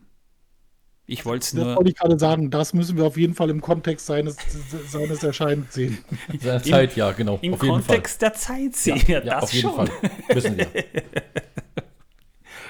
ja, das ist äh, so wahr. Und als die Elben so besoffen sind, dass sie im, im, Sitzen schlafen, klaut er einem der, den Schlüsselbund von seinem sehr breiten Podex, wohlgemerkt, ja, und befreit die Zwerge. Das sehen wir aber nicht. Wir, können es uns aber denken, weil äh, wir sehen sie dann, wie sie ungesehen in Fässern davon schwimmen und begleitet von einem fröhlichen Lied den Fluss in Richtung Seestadt dahin treiben. Im Film übrigens war äh, das zu der Zeit, wo Bilbo seinen 50. Geburtstag hatte. Mhm. Also am seinem 50. Geburtstag saß er gerade in einem Fass Richtung Eskarot. Ähm, ja, ist gar nicht mal so schlecht. War es wenigstens gefüllt? Mit gutem Wein? Nee, mit Bilbo. Mit Ehrenfässer. Er durfte okay. dran riechen. Ja. Das ist ja auch schon mal was wert, ne? Naja, wenn du, wenn du einen gut eingelagerten Wein hast, der lang dort gelegen ist, dann, dann nimmt der Wein schon so, äh, nimmt, nimmt das Holz schon so ein bisschen das Aroma des Weins an. Also ich kann mir vorstellen, dass du dann vom Geruch schon äh, besoffen werden kannst. Und Bilbo ja. nimmt dann auch das Aroma des Weins an. Ja, der riecht dann auch nicht besser. Äh, ja, das mit den Fisch, also, also das hat sich natürlich im Peter Jackson-Film anders äh, zugetragen, aber wenn wir es irgendwann mal dahin schaffen, werden wir darüber noch sehr ausführlich sprechen. Wenn. Wir haben es vor. Während jedenfalls im Hintergrund wieder ein fröhliches und total unpassendes Lied trällert, erreichen die Zwerge und Bilbo schließlich Seestadt und erblicken zum ersten Mal den einsamen Berg vor sich, der, wie ich schon gesagt habe, eher wie eine Nadelspitze aussieht. Seestadt sieht einigermaßen gut aus in seiner totalen, wie wir sie so sehen. Also wir sehen da so eine Brücke in, in diese im Wasser gebauten Stadt und da muss ich sagen, das hat mir ganz gut gefallen. Generell sind die Landschaftszeichnungen nicht das Problem von den Filmen, sondern vor allem die, das Charakterdesigns, ja. Und die ganzen Zeitsprünge. Der Nichtmenschen, der Nichtmenschen, das sage ich deshalb. Die ganzen Zeitsprünge, ja. Weil die, ja, da hast du recht. Die nicht, also die Nichtmenschen sind das Problem, weil die Menschen sind gut dargestellt. Also die Menschen, die wir in, in Eskarot sehen, wir sehen eigentlich nur Männer und die sehen alle irgendwie so 70er, so wie eine 70s-Version eines Pornostars aus irgendwie. Also mit, mit Schnurrbart, also Bart hat einen Schnurrbart, deswegen heißt er wahrscheinlich Bart. ähm, ähm, groß, muskulös und die Zwerge werden von den Menschen halt willkommen geheißen. Ähm, Zwei Wochen bleiben sie laut äh, Bilbos Erzählerei in, in Seestadt und schließlich brechen sie auf zum einsamen Berg. Wir haben da so ein paar Passagen, weil der Bürgermeister von Eskarot spielt äh, jetzt nicht so die prominente Rolle wie im Film von Peter Jackson, aber im Buch kommt er zumindest vor und dass er so ein bisschen auch äh, habgierig wird, weil er den Zwergen ja auch nur deshalb hilft, weil er sich halt dadurch etwas äh, mehr Gold erhofft. Das kommt schon auch im Buch vor, wenn ich mich jetzt noch richtig erinnere. Ja, ein dezentes bisschen mehr Gold will er haben, ja. Fun Fact noch zu den, äh, zu, den, zu den Schnurrbarten. Also der erste, der mir durch den Kopf gegangen ist, wäre ja Tom Selleck gewesen. Oh ja! Aber das sind, das sind die 80er. Ja, aber wie, wie, gesagt, wir hatten das ja am Anfang. 1977 war ein total cooles Jahr für echt geile Filme. Unter anderem kam auch der deutsche Titel Ein ausgekochtes Schlitzohr mit Burt Reynolds. Oh, Burt Reynolds. Oh ja, der, der, das ist eine Legende. Legende. Der hat ja auch diesen klassischen Oberlippenbart und deswegen passt das Oh ja, total, ja. Den habe ich teilweise auch sogar tatsächlich mit, mit Tom Selleck verwechselt, aber das waren auch die beiden einzigen Schauspieler, denen ein Schnurrbart wirklich gut stand, muss man dazu sagen. Jedenfalls, ich, ich, hätte jetzt was Böses gesagt, aber ähm, Na egal. Am Tor jedenfalls kommen sie an und Bilbo hält sich die Nase zu, weil er hat davor noch nie Drachenscheiße gerochen. Ja, ich auch nicht. Und es scheint als. Ja, ich will sie ehrlich gesagt auch gar nicht riechen, ja, aber es ist irgendwie, ja, sie stehen da und, und I've never smelled dragon. Ähm, die, die Stimme von, äh, wie, wie hieß der, der Sprecher? Tom Bean? Irgendwas mit Bean auf jeden Fall weiß ich jetzt nicht, ob der mit Sean Bean verwandt ist, aber die, die, die, der, der Sprecher von, von, von Bilbo, den, den, den finde ich sogar gut. Und wir kommen schließlich, eine, wir sehen schließlich plötzlich aus dem Nichts die Drossel, die daherkommt, und der Durinstag ist da. Und Bilbo muss die Zwerge, die ja nichts anderes, das ist, jetzt stell dir vor, Bilbo muss die Zwerge wecken an diesem Abend. Alle Zwerge schlafen. Es ist der Durinstag. Die wollten an diesem Tag, zu dieser Zeit, zu dieser Stunde da sein und die verpennen das? Ja. Ich meine, die hatten logisch. ja nichts vor anderes vor, als genau jetzt zu diesem Zeitpunkt da zu sein. Und da pennen sie einfach. Du musst das verstehen. Die Zwerge haben noch nie eine so lange Reise auf sich genommen mit einem Hobbit zusammen sie sind genervt von seiner ewigen Rumlörgelei und so weiter, sind völlig am Eimer. Sie sehen so aus wie du, wenn du eine Woche lang mit deiner Frau zusammen in der Wohnung eingesperrt bist. Oh ja. Und dann erwartest du von denen, dass sie auch noch pünktlich sind. Ernsthaft? Naja, ich, ich, ich würde schon sagen, ein bisschen Zeitmanagement, weil ich meine, wir haben ja schon mitbekommen, ne? Entschuldige, Opa, das ist so ein Ding von uns, da musst du jetzt durch. Wir diskutieren sowas dann schön aus. Wenn du, wenn du als Hobbit schon Anwandlungen hattest, ja, deine Gefährten in Stich zu lassen und sie lieber an Trolle verfüttern willst. Moment, ich mach kurz den Glückskeks auf. das ist eine Idee. Lies mir dann die Botschaft vor. Ich will, ich will jetzt nur darauf anmerken, wir haben nämlich Glückskekse hier. Das ist äh, für alle Zuhörer, aber auch für dich, Opa. Äh, wenn du dir die Zitate, aus einer die Zitate aus einer gewissen Serie, die es nicht gibt, hernimmst, haben wir gesagt, die müssen, da, da müssen die Autoren den Glückskeksautomaten bei sich stehen gehabt haben und irgendeinen Random-Spruch gezogen haben, weil so lau wie diese Sprüche sind, können die nur aus Glückskeksen kommen. Ja. Ähm, Und Robin, was ist der Glückskeksspruch? Eine interessante Reise erwartet dich. Gehe sie bis zum Ende. Das passt sogar mhm. zu ja. dieser Folge. Der Spruch für die heutige Folge. Ja, das ist wahr. Ähm, ich, ich wollte jetzt nur einfach mal anmerken, wenn Bilbo die Zwerge jetzt hätte einfach schlafen lassen und die wären dann irgendwann wach geworden. Und Bilbo hat gesagt, naja, ich wollte euch halt einfach nicht wecken. Ich meine, wir sind die ganze Strecke hier zwar wegen euch, wegen bin ich da mitgelaufen, weil ihr wolltet mich unbedingt dabei haben. Und äh, ich wollte ja eigentlich gar nicht. Und äh, der Zauberer mal war ja da, mal war er weg. Und äh, mein Fluchtversuch, als ich euch da den Trollen äh, ausgesetzt habe, ist auch irgendwie gescheitert und ich habe mir eigentlich die ganze Zeit für euch nur den Arsch aufgerissen. Dann werdet ihr euch wohl rechtzeitig den Wecker wenigstens stellen können oder seid ihr wirklich so unfähig? Äh, also die Antwort, die sie geben müssten, wäre ja, ja eh. Genau. Aber die Durin hat halt auch den Schlüssel, ne?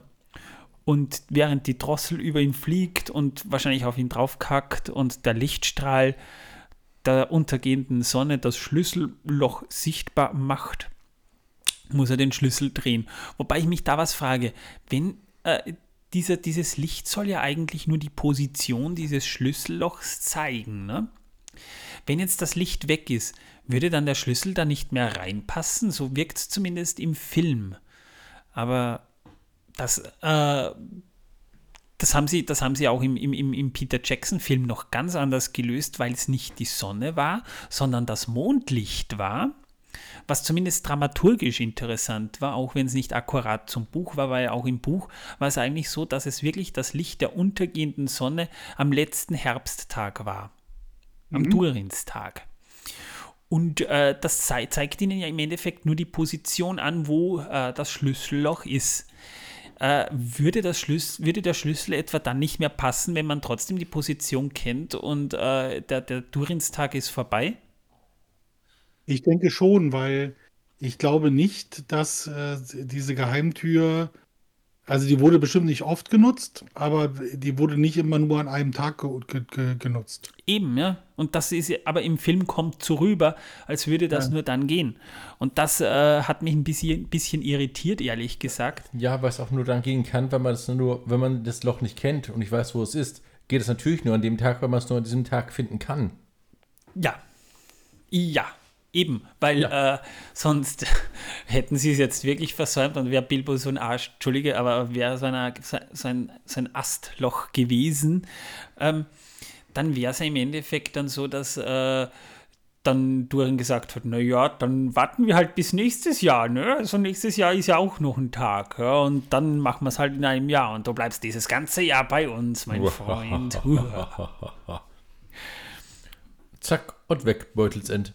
Tja, ja. das äh, wäre ja so wie, ist, ist, ist ja prinzipiell ja eh passiert, ja. Also kommen wir dann gleich noch dazu. Schließlich ist es eben wieder an Bilbo, nachdem da die Tür offen ist und, und äh, die, die Geheimtür offen ist, muss Bilbo wieder das Zwergenreich betreten und irgendwas stehlen. Das, ich wollte jetzt nur angemerkt haben, ob euch das auch aufgefallen ist, die, die, die ganze Storyline um den Arkenstein wurde komplett fallen gelassen. Ja, vielleicht hatten sie dafür keine Rechte. oh ja, irgend sowas. Nee, äh, Sie dürfen den Hobbit verfilmen, aber den Arkenstein dürft ihr nicht erwähnen. Ja. Ja. Äh, es geht ja eigentlich, Sie sind ja wegen den Arkenstein ja eigentlich hier, wenn man es genau betrachtet. Ja? Nein, sind irgendwie irgendetwas da, Nein, nein, natürlich wollen soll. sie den, das Zwergenreich zurückerobern, aber, aber Thorin will vor allen Dingen den Arkenstein. Und das ist ja das Problem, was ich mit der Peter Jackson-Verfilmung hatte bei der Kinoversion, dass wir am Ende gar nicht mehr wussten, was mit dem Stein eigentlich ist, obwohl es ja die ganze Zeit um diesen gottverdammten Stein ging. Ah. Ähm, frag nicht, wie ich damals im Kino gesessen bin, als der Film aus war. Der Arkenstein ist ja halt eben völlig außen vor gelassen und Bilbo soll halt irgendwas klauen. Bilbo schleicht unter Sängergeknödel, das geht auch wieder so eine Minute oder zwei Minuten, schleicht er durch die Dunkelheit und er führt ein rund so einen Monolog, begleitet von einer Drossel, die scheinbar kein Problem damit hat, im Dunkeln zu fliegen. Die, die, die fliegt einfach mit, die Drossel. Wir Ja, wissen nicht, wo immer. sie herkam und äh, ja, das Drosselrätsel, das kennen wir zwar aus dem Hobbit, aber das, das wird ja im Film überhaupt nicht thematisiert. Im Buch wird es schon etwas besser thematisiert, aber die Drossel ist halt so ein, so ein Thema. Und man hört ein laut, das ist das, da, da, da habe ich mir echt gedacht, äh, höre ich da ein Schnarchen? Als Ja, Bilbo die. Schatzkammer betritt und wir sehen dann tatsächlich einen schlafenden, schnarchenden Smaug. Ja, und also der, Dra also der Drache ist der, Hammer gewesen. Also, Also alleine wenn- schon, wenn- dass er geschnarcht hat. ja, das, das, war äh, schon sehr geil. Er hat sich wirklich angehört wie mein Hund. Aber ähm, wenn er dann seine Augen aufmacht, hat er Scheinwerferaugen. Ja, Total, also so Suchscheinwerferaugen eigentlich. Ähm, hat eher was von einem östlichen Drachen mit einem Katzenkopf und Hühnerbeinen. Und- im und- Ernst. ne, ja äh, mit Federn und Fell und, und Schlangen, einer Schlangenzunge und Und ein bisschen Schuppen irgendwo. Und, äh, ganz, ganz komisch. jedenfalls Bil Bil Bilbo will ja was klauen und er weckt halt den Drachen auf. Ich habe gesagt, er sieht aus wie eine Mischung aus Hund, Wildschwein, Schlange. Da, da ist viel dabei. Und, und dieses Kater Carlo-eske, also, also auch wieder dieses, wie, wie, du schon sagtest, Opa, die sehen alle irgendwie ähnlich aus. Die haben, äh, aber diese Scheinwerferaugen, Wahnsinn. Wahnsinn. Und äh, die Bedrohlichkeit dieser Szene ist im Vergleich zum Film von Peter Jackson um den Faktor 100 kleiner. Äh, das kann man schon so sagen. Also Smaug kannst natürlich auch, äh, also so, so empfand ich es, als ich den Hobbit sah. Smaug war wirklich der bedrohlichste Drache, den ich in einem Film je gesehen habe. Ich meine, er wird, er ist ein Wurm mit, mit sechs, er ist ein sechsgliedriger Wurm. Das äh, ist vielleicht jetzt nicht unbedingt das akkurateste zu Tolkien, aber wenn man ihn sich mal überlegt, das ist ein Design von Guillermo del Toro, einem sehr Ja. guten Regisseur mit, mit, mit einem richtig guten Gespür für gute Monstergestaltung, die nicht nur gruselig aussehen, sondern auch tatsächlich was Lebendiges an sich haben. Ähm, ich kann euch da nur den Film The Shape of Water empfehlen. Der ist Hammer, der ist herzlich und, und es ist ein Monsterfilm mit Herz, der ist super. Der hat zu Recht den Oscar als bester Film bekommen und er hat einfach dieses Gespür für Design gehabt und Smaug war wirklich ein richtig gutes Design. Aber hier in diesem Film, ja, Also mein Highlight ist, das hattet ihr ja schon gesagt, die Taschenlampenaugen. ja, Ja, Suchscheinwerferaugen. Und als ich am geil, Anfang ja. gesagt habe, dass wir ja noch über das ein oder andere sprechen würden, da war genau das äh, auch so mein Punkt. Dass es, als ich das erste Mal gesehen habe, dachte ich so, was zur Hölle? Äh, wer kommt denn auf die Idee, das so darzustellen, ja, mit diesen Taschenlampenaugen die, die ganze Zeit? Also wie gesagt, äh, du hast schon alles dazu gesagt. Mehr brauche ich ja gar nicht mehr sagen. Das sieht alles ähnlich aus. Äh, die haben ein bisschen an den Designs verändert, aber die Monster sehen praktisch alle gleich aus. Das äh, Spannende mit den Taschenlampenaugen, wie du das zu Beginn äh, der Show gesagt hast, habe ich eigentlich eher gedacht, es könnten die Waldelben und Gollums sein. Und ich habe schon gewartet, dass du das bei Gollum sagst, aber bei Smaug, ich kann es verstehen. Ich kann es verstehen, aber da muss ich eins dazu sagen. Ich kann mir schon vorstellen, nicht, dass ich es gut finde, aber ich kann es nachvollziehen, warum man das gemacht hat, weil Smaug in gewisser Weise ja Bilbo sogar trotz des Ringes sehen konnte. Es steht zwar da, ich kann dich riechen, er hat irgendwo einen Blick dafür gehabt. Natürlich, leuchtende Augen hätte ich auch besser gefunden, aber Ja, sie haben ja sehr geleuchtet, die Augen. Das sind halt kein, das sind halt Spots und da, da, das wirkt dann eher sehr lächerlich, ja. Also ein sehr mieses Design, ja. Das Ding ist, äh, das Ding ist, das ist auch so, so, so glaube ich, auch so kein schlechtes Beispiel dafür, dass ganz oft die, äh, den, der Zuschauer nicht als mündig wahrgenommen wird. Weißt du, dieses, äh, das haben wir im Film gesehen, im Peter Jackson-Film, ist halt, du hast diesen Eindruck, dass Smaug ihn da auch sucht und ständig auf, auf, auf den Blick hat. Ja, ohne diese Taschenlampenaugen. Ja, du hast dieses Gefühl, dass Smaug äh, ihn suchen möchte und dass sich deswegen so viel auch bewegt und hier schaut und da schaut. Und diese Taschenlampenaugen, die das ja so mehr oder weniger signalisieren sollen in diesem, in diesem, äh, jetzt in unserem Animationsfilm, das nimmt so diesen, diesen Gedankenprozess der, der, der Zuschauer weg. Als wenn, ja. ja, das können die nicht wissen, das muss ich denen sagen, weil sonst verstehen sie es nicht. Na, wir haben es ja auch bei der Serie mitbekommen, dass teilweise die Autoren das Publikum dümmer hält, als es eigentlich ist. Und äh, da hast du schon recht, dass du sagst, nicht mündig. Ich bin ein bisschen äh, weniger diplomatisch, weil ich tatsächlich der Meinung bin, das Publikum wird teilweise für dümmer gehalten, als es eigentlich ist. Aber, aber äh, das Problem mit diesem, mit diesem ähm, was du gerade sagtest, dass das Smaug sich mehr bewegt und er will Bilbo ja finden. Er sieht ihn ja oder vielmehr er spürt ihn ja. Das Riechen würde ich gar nicht so sagen, weil das Spannende ist, Smaug scheint ja tatsächlich zumindest äh, zu wissen, dass Bilbo einen Ring trägt. Das heißt, er ist da und, und er weiß sogar, dass er unsichtbar ist wegen eines Zauberrings. Aber wie, wie, wie visualisieren wir das glaubhaft? Dann hätte man es einfach gleich weglassen können, meiner ja, Meinung nach. Das stimmt. Zumindest aber wurde der Dialog zwischen Bilbo und Smaug recht buchgetreu wiedergegeben, auch wenn nirgends beschrieben steht, dass Drachensabber säurehaltig ist. Also wie er da so sabbert, da, da brennt sich das, da sieht man richtig, das wird dann grün und, und, und, und das brennt sich in den Boden ein und äh, äh, das schöne Gold würde sich dann ja eigentlich zersetzen. Ja? Aber wahrscheinlich äh, ist, ist Gold hat, hat eine andere chemische Zusammensetzung gegen Drachensaber. Mhm. Und was die Drossel immer noch hier macht, erschließt sich mir nicht. Die ist immer noch da und die bleibt bei Bilbo. Ja, sehr merkwürdig.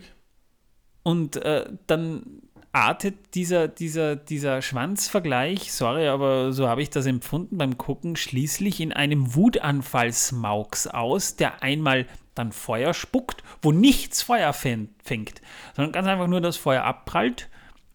Und Bilbo zeigt darauf hin, wie gut gepanzert Smaug ist, äh, indem er seine gut, also, also er sagt, ja, äh, ich habe zwar gehört, du bist total mächtig und, und gut gepanzert, aber du hast eine Schwachstelle und Smaug äh, hebt sich dann hoch und schmeißt sich so richtig cartoonhaft mit seinen 1000 Tonnen gegen ein paar Truhen und Gemmen und, äh, bleibt, und, und liegt dann so bäuchlings da wie so eine Katze, wenn sie sich auf den Bauch legt, ja.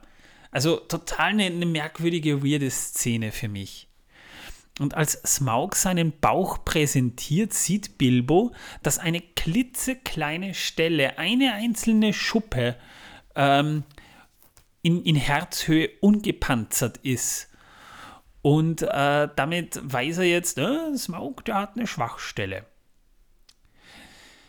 Dann zeigt sich Bilbo sehr übermütig und er zeigt sich schließlich Smaug, er, er, nimmt den Ring ab und äh, gibt sich eben als Burglar aus und kann gerade noch so dem Feuer oder dem Smaugs entkommen. Der will Feuer nach ihm spucken und, und Bilbo entkommt gerade noch. Und er kommt unter lautem Geschrei raus zu den Zwergen und äh, man sieht, sein Hintern raucht.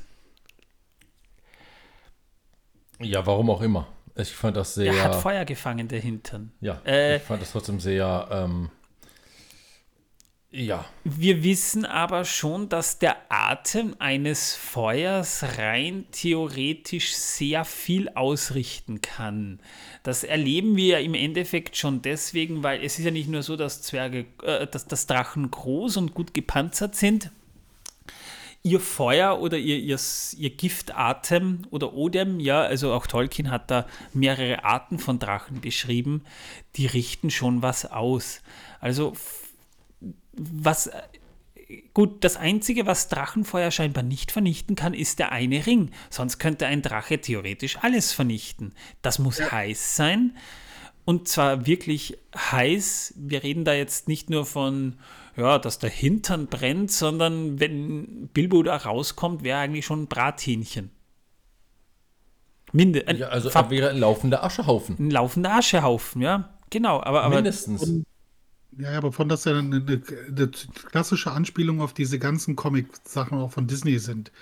Dass du, weißt du, die sitzen sich ins Feuer oder sonst irgendwas und dann bei Mickey Mouse oder bei den ganzen ist das immer, dann brennt dann hinten die Schwanzfeder, die letzte, weißt du, und dann ist immer dieses im Kreis laufen oder bei Tom und Jerry oder ja. das ist, das ist so ein Klassiker, den, den sie wahrscheinlich mit eingebaut haben, den es sonst überall auch bei den Comics gibt halt. Klar, und natürlich, es ist ein Zeichentrickfilm und der zielte natürlich vorwiegend auf Kinder ab. Das ist mir persönlich schon ganz klar. Aber wir kennen natürlich äh, die Buchvorlagen, Plural, ja. ja. Und da ist das Ganze dann halt genauso wie mit den Waldelben. Ja, es ist ein, es ist eine, ein Zeichentrickfilm. Ja, da soll man das vielleicht nicht so eng sehen und aus dem Kontext seiner Zeit und aus dem Kontext des Zielpublikums klar. Aber äh, wir reden hier ja ernsthaft drüber, ja, sonst hätten wir es auch lassen können. Die Zwerge jedenfalls löschen das Feuer und ähm, er konnte immerhin einen Silberpokal erbeuten. Doppelwow. Ja, ich war tierisch beeindruckt. Nicht mal ein hübscher das, Silberpokal. Der, der, ist bestimmt bei irgendeiner komischen äh, Jodel, ähm, beim komischen Jodelwettbewerb erstanden worden oder sowas. Ich weiß nicht bester Jodler von Erebor, ja. anno 1786, drittes Zeitalter. Ja, und dann. Jetzt müssen wir das aber wieder in Kontext setzen zu den Hobbits. Ja? Wenn ich mich recht entsinne, und äh, korrigiert mich, wenn ich jetzt irgendwie daneben ist, aber die verschenken doch Dinge zu ihren Geburtstagen. Mathoms, ja? ja? Genau, und äh, weißt du, umso hässlicher, umso besser. Wir kennen das so als äh, Schrottwichteln, glaube ich. Und dafür ist dieser Pokal doch perfekt, oder? Ja, auf jeden Fall. Ja. Wenn der Jodler will ihn zurückhaben. Naja, Mathoms äh, wandern ja quasi quer übers Auenland. Ja. Das wissen wir ja. Das hat Tolkien ja auch so beschrieben. Da hast du recht, ja. ja. Und das ist so, so ein Teil, sowas, glaube ich, wird heute in 7000 Jahre später noch durchs Auenland wandern, ja. wahrscheinlich äh, aufpoliert, damit man ja auch ja, die Fingerabdrücke der anderen nicht mehr sieht, damit niemand mehr weiß, von wem es kam. Genau. Aber hey, bester Jodler, ja. Von Erebor, ja. 1776, drittes Zeitalter. ja, und dann bebt plötzlich die Erde und der wütende Smaug tritt hervor und er fliegt durch die Lüfte. Das ist auch so eine richtige, so eine richtige Schurkeneinstellung. Ich bin entfesselt. Und er pöbelt rum und befeuert die fliehenden Zwerge mit seinem Feueratem. Die können noch in die Höhle fliehen und der Eingang stürzt zur Hälfte ein. Gut, nicht ganz, aber zur Hälfte. Bilbo beauftragt daraufhin die Drossel. Also er sagt, hey Drossel, du bist ja noch da, du kommst da jetzt sicher raus. Ja? Die Bewohner der, so der Seestadt, ich, Smaug will dorthin. Äh, warne die, die Bewohner der Seestadt und die Drossel fliegt einfach weg. Ja, und wo kommt sie an? Bei Bart. Und redet mit ihm. Und Na, der versteht auf. die Drossel. Ja, ja, ja, ja, ja. Das, das ist zuerst so, noch. Entschuldige bitte, ja. Bart erblickt zuerst den Drachen in Seestadt, ja. Und er ruft zu den Fahnen. Er steht da mit seinem Kumpel, wir wissen nicht, wer es ist. Die unterhalten sich gerade und da kommt, hey, da ist der Drache, den haben sicher die Zwerge aufgeweckt, ja. Und dann kommt die Drossel und äh, setzt sich so auf seine Schulter und Bart nur so, was? Bilbo Beutlin. Ah, Bilbo Beutlin hat, hat gesagt, das, das ist der Drache. Der Drache. Er hat eine Schwachstelle. Aha. Jedenfalls, äh, die erzählt hat Bart, wo die Schwachstelle des Drachen liegt. Und Bart nimmt seinen schwarzen Pfeil. Er blickt seine Schwachstelle. Das ist spannend, dass, dass der, der Drache bewegt sich ja richtig. Also der, der, der zappelt richtig rum. Aber er sieht die, die Schwachstelle sofort. In einem zweisekündigen Shot sieht man diesen einen kleinen Punkt und er schießt den schwarzen Pfeil ab. Wobei man hier sagen muss, das ist ja sogar zwar stark verkürzt und wirklich stark verkürzt, aber relativ akkurat zum Buch. Und der Drache ist scheinbar das einzige Wesen, dem wir im Film wirklich beim Sterben zuschauen dürfen, weil der zuckt zusammen und fällt ins Wasser. Wir wissen aber nicht, ob er tot ist. Er ist ins Wasser gefallen. Ja, aber die Vielleicht Kamera. ist auch nur auf ne, seinen Planeten zurückgekehrt. vielleicht lebt er noch, weil die Kamera hat sich nicht gedreht. Ja, vielleicht ist auch nur auf seinen Planeten zurückgekehrt. Wie Elvis. Ja, möglich wäre es, ja. Also vielleicht gibt es da jetzt eine, eine Fanfiction Smoke Returns. Ähm. Die Zwerge feiern inzwischen, dass sie den Erebor zurückerobert haben, dass Smaug weg ist und Thorin verfällt halt dem Wahnsinn wegen des Goldes. Äh, er hat schon vorher wahnsinnig ausgesehen, jetzt ist es wenigstens auch. Jetzt passt das Aussehen. Dann kommen die Bewohner von Seestadt drauf, äh, die Balin, äh, Thorin aber offensichtlich vorher noch egal waren. Und äh, sie kommen dann eben zum Haupttor und erblicken die Armee der, der, der Eskarotianer oder Seestädter mit Bart als Anführer. Und er sagt noch so, "Ey, ich bin, die haben, der Drache ist besiegt und sie haben mich jetzt zu ihrem König gemacht. Äh, meine Frage. Was für, was für Voraussetzungen in einem System, das offenbar keine Monarchie zugelassen hat, weil eigentlich war ja immer, immer der äh, Bürgermeister. Bürgermeister, der, der, der Alleinherrscher. Äh, was für Voraussetzungen musst du dann erfüllen, um einfach so mal eben zum König ernannt zu werden? Ein Schnurrbart. Und du musst einen Drachen erlegen. Ja, gut, man muss dazu sagen, allerdings, äh, Bart entstammt ja einer, entstammt er nicht sogar dem Königshaus von Tal? Ja, ich glaube schon. Ist, ist Bart ist ja sowieso der Nachkomme. Zumindest äh, einer, einer, einer prominenten Figur aus Tal. Aber ob es der König war, weiß ich jetzt nicht. Aber äh, Tal war ja, war ja quasi der Vorläufer von, von Eskarot und das war ja noch äh, blühender. Das liegt ja jetzt nur noch in Trümmern. Von dem wird ja auch hier überhaupt nichts erwähnt im Film. Ja? Das will ich jetzt nur angemerkt haben. Äh, es ist zwar nachvollziehbar, aber trotzdem nicht nachvollziehbar. Also scheinbar ist es wirklich, Torben, wenn du demnächst. Und, und vor allem war das sehr cool, weil ich meine, hey, Drache tot, zack, König. Zack, König, ja. Also, Also Nein, Entschuldigung, Drache zurück zu seinem Planeten, zack, König. zack und König, ja. Ja. Ja, und dann kommen irgendwann auch noch die Waldelben daher, weil sie wollen ihren Anteil des Schatzes. Wie auch die Menschen, weil die wollen natürlich jetzt auch ihr Entgelt für den Sieg über Smaug und den Schaden, den Eskarot nahm. Das liegt ja immerhin auch in Schutt und Asche. Aber die Zwerge wollen halt nicht. Das wird, die, diese ganze Motivation, die wird eigentlich in einem Mini-Dialog von, von nicht ganz einer Minute abgehandelt, ja. Und man verabredet sich halt dann zur Schlacht am nächsten Tag. So nach dem Motto, wir wollen das, kriegt ihr nicht. Und wir wollen das, kriegt ihr nicht. Gut, dann kloppen wir uns morgen. Also so ungefähr läuft dieser ganze Dialog ab. Die Zwerge und Bilbo rüsten sich. 14 gegen 10.000 ist halt schon eine etwas aussichtslose Situation. Es wird hier tatsächlich von 10.000 gegen 14 gesprochen. Das sieht Bilbo aber auch als einziger ein. Also Bilbo ist der einzige von dem ganzen äh, Kompetenzzentrum der Zwerge, die eigentlich, die, die haben ja eigentlich überhaupt nichts auf die Reihe bekommen. Ist euch das aufgefallen? Ja, die und ich Arbeit. finde es auch, ehrlich gesagt, muss ich sagen, ich finde das sehr unfair, dieses 14 gegen 10.000. ich meine, die 10.000 müssten 40.000 sein, damit es einen Sinn hätte. Bilbo.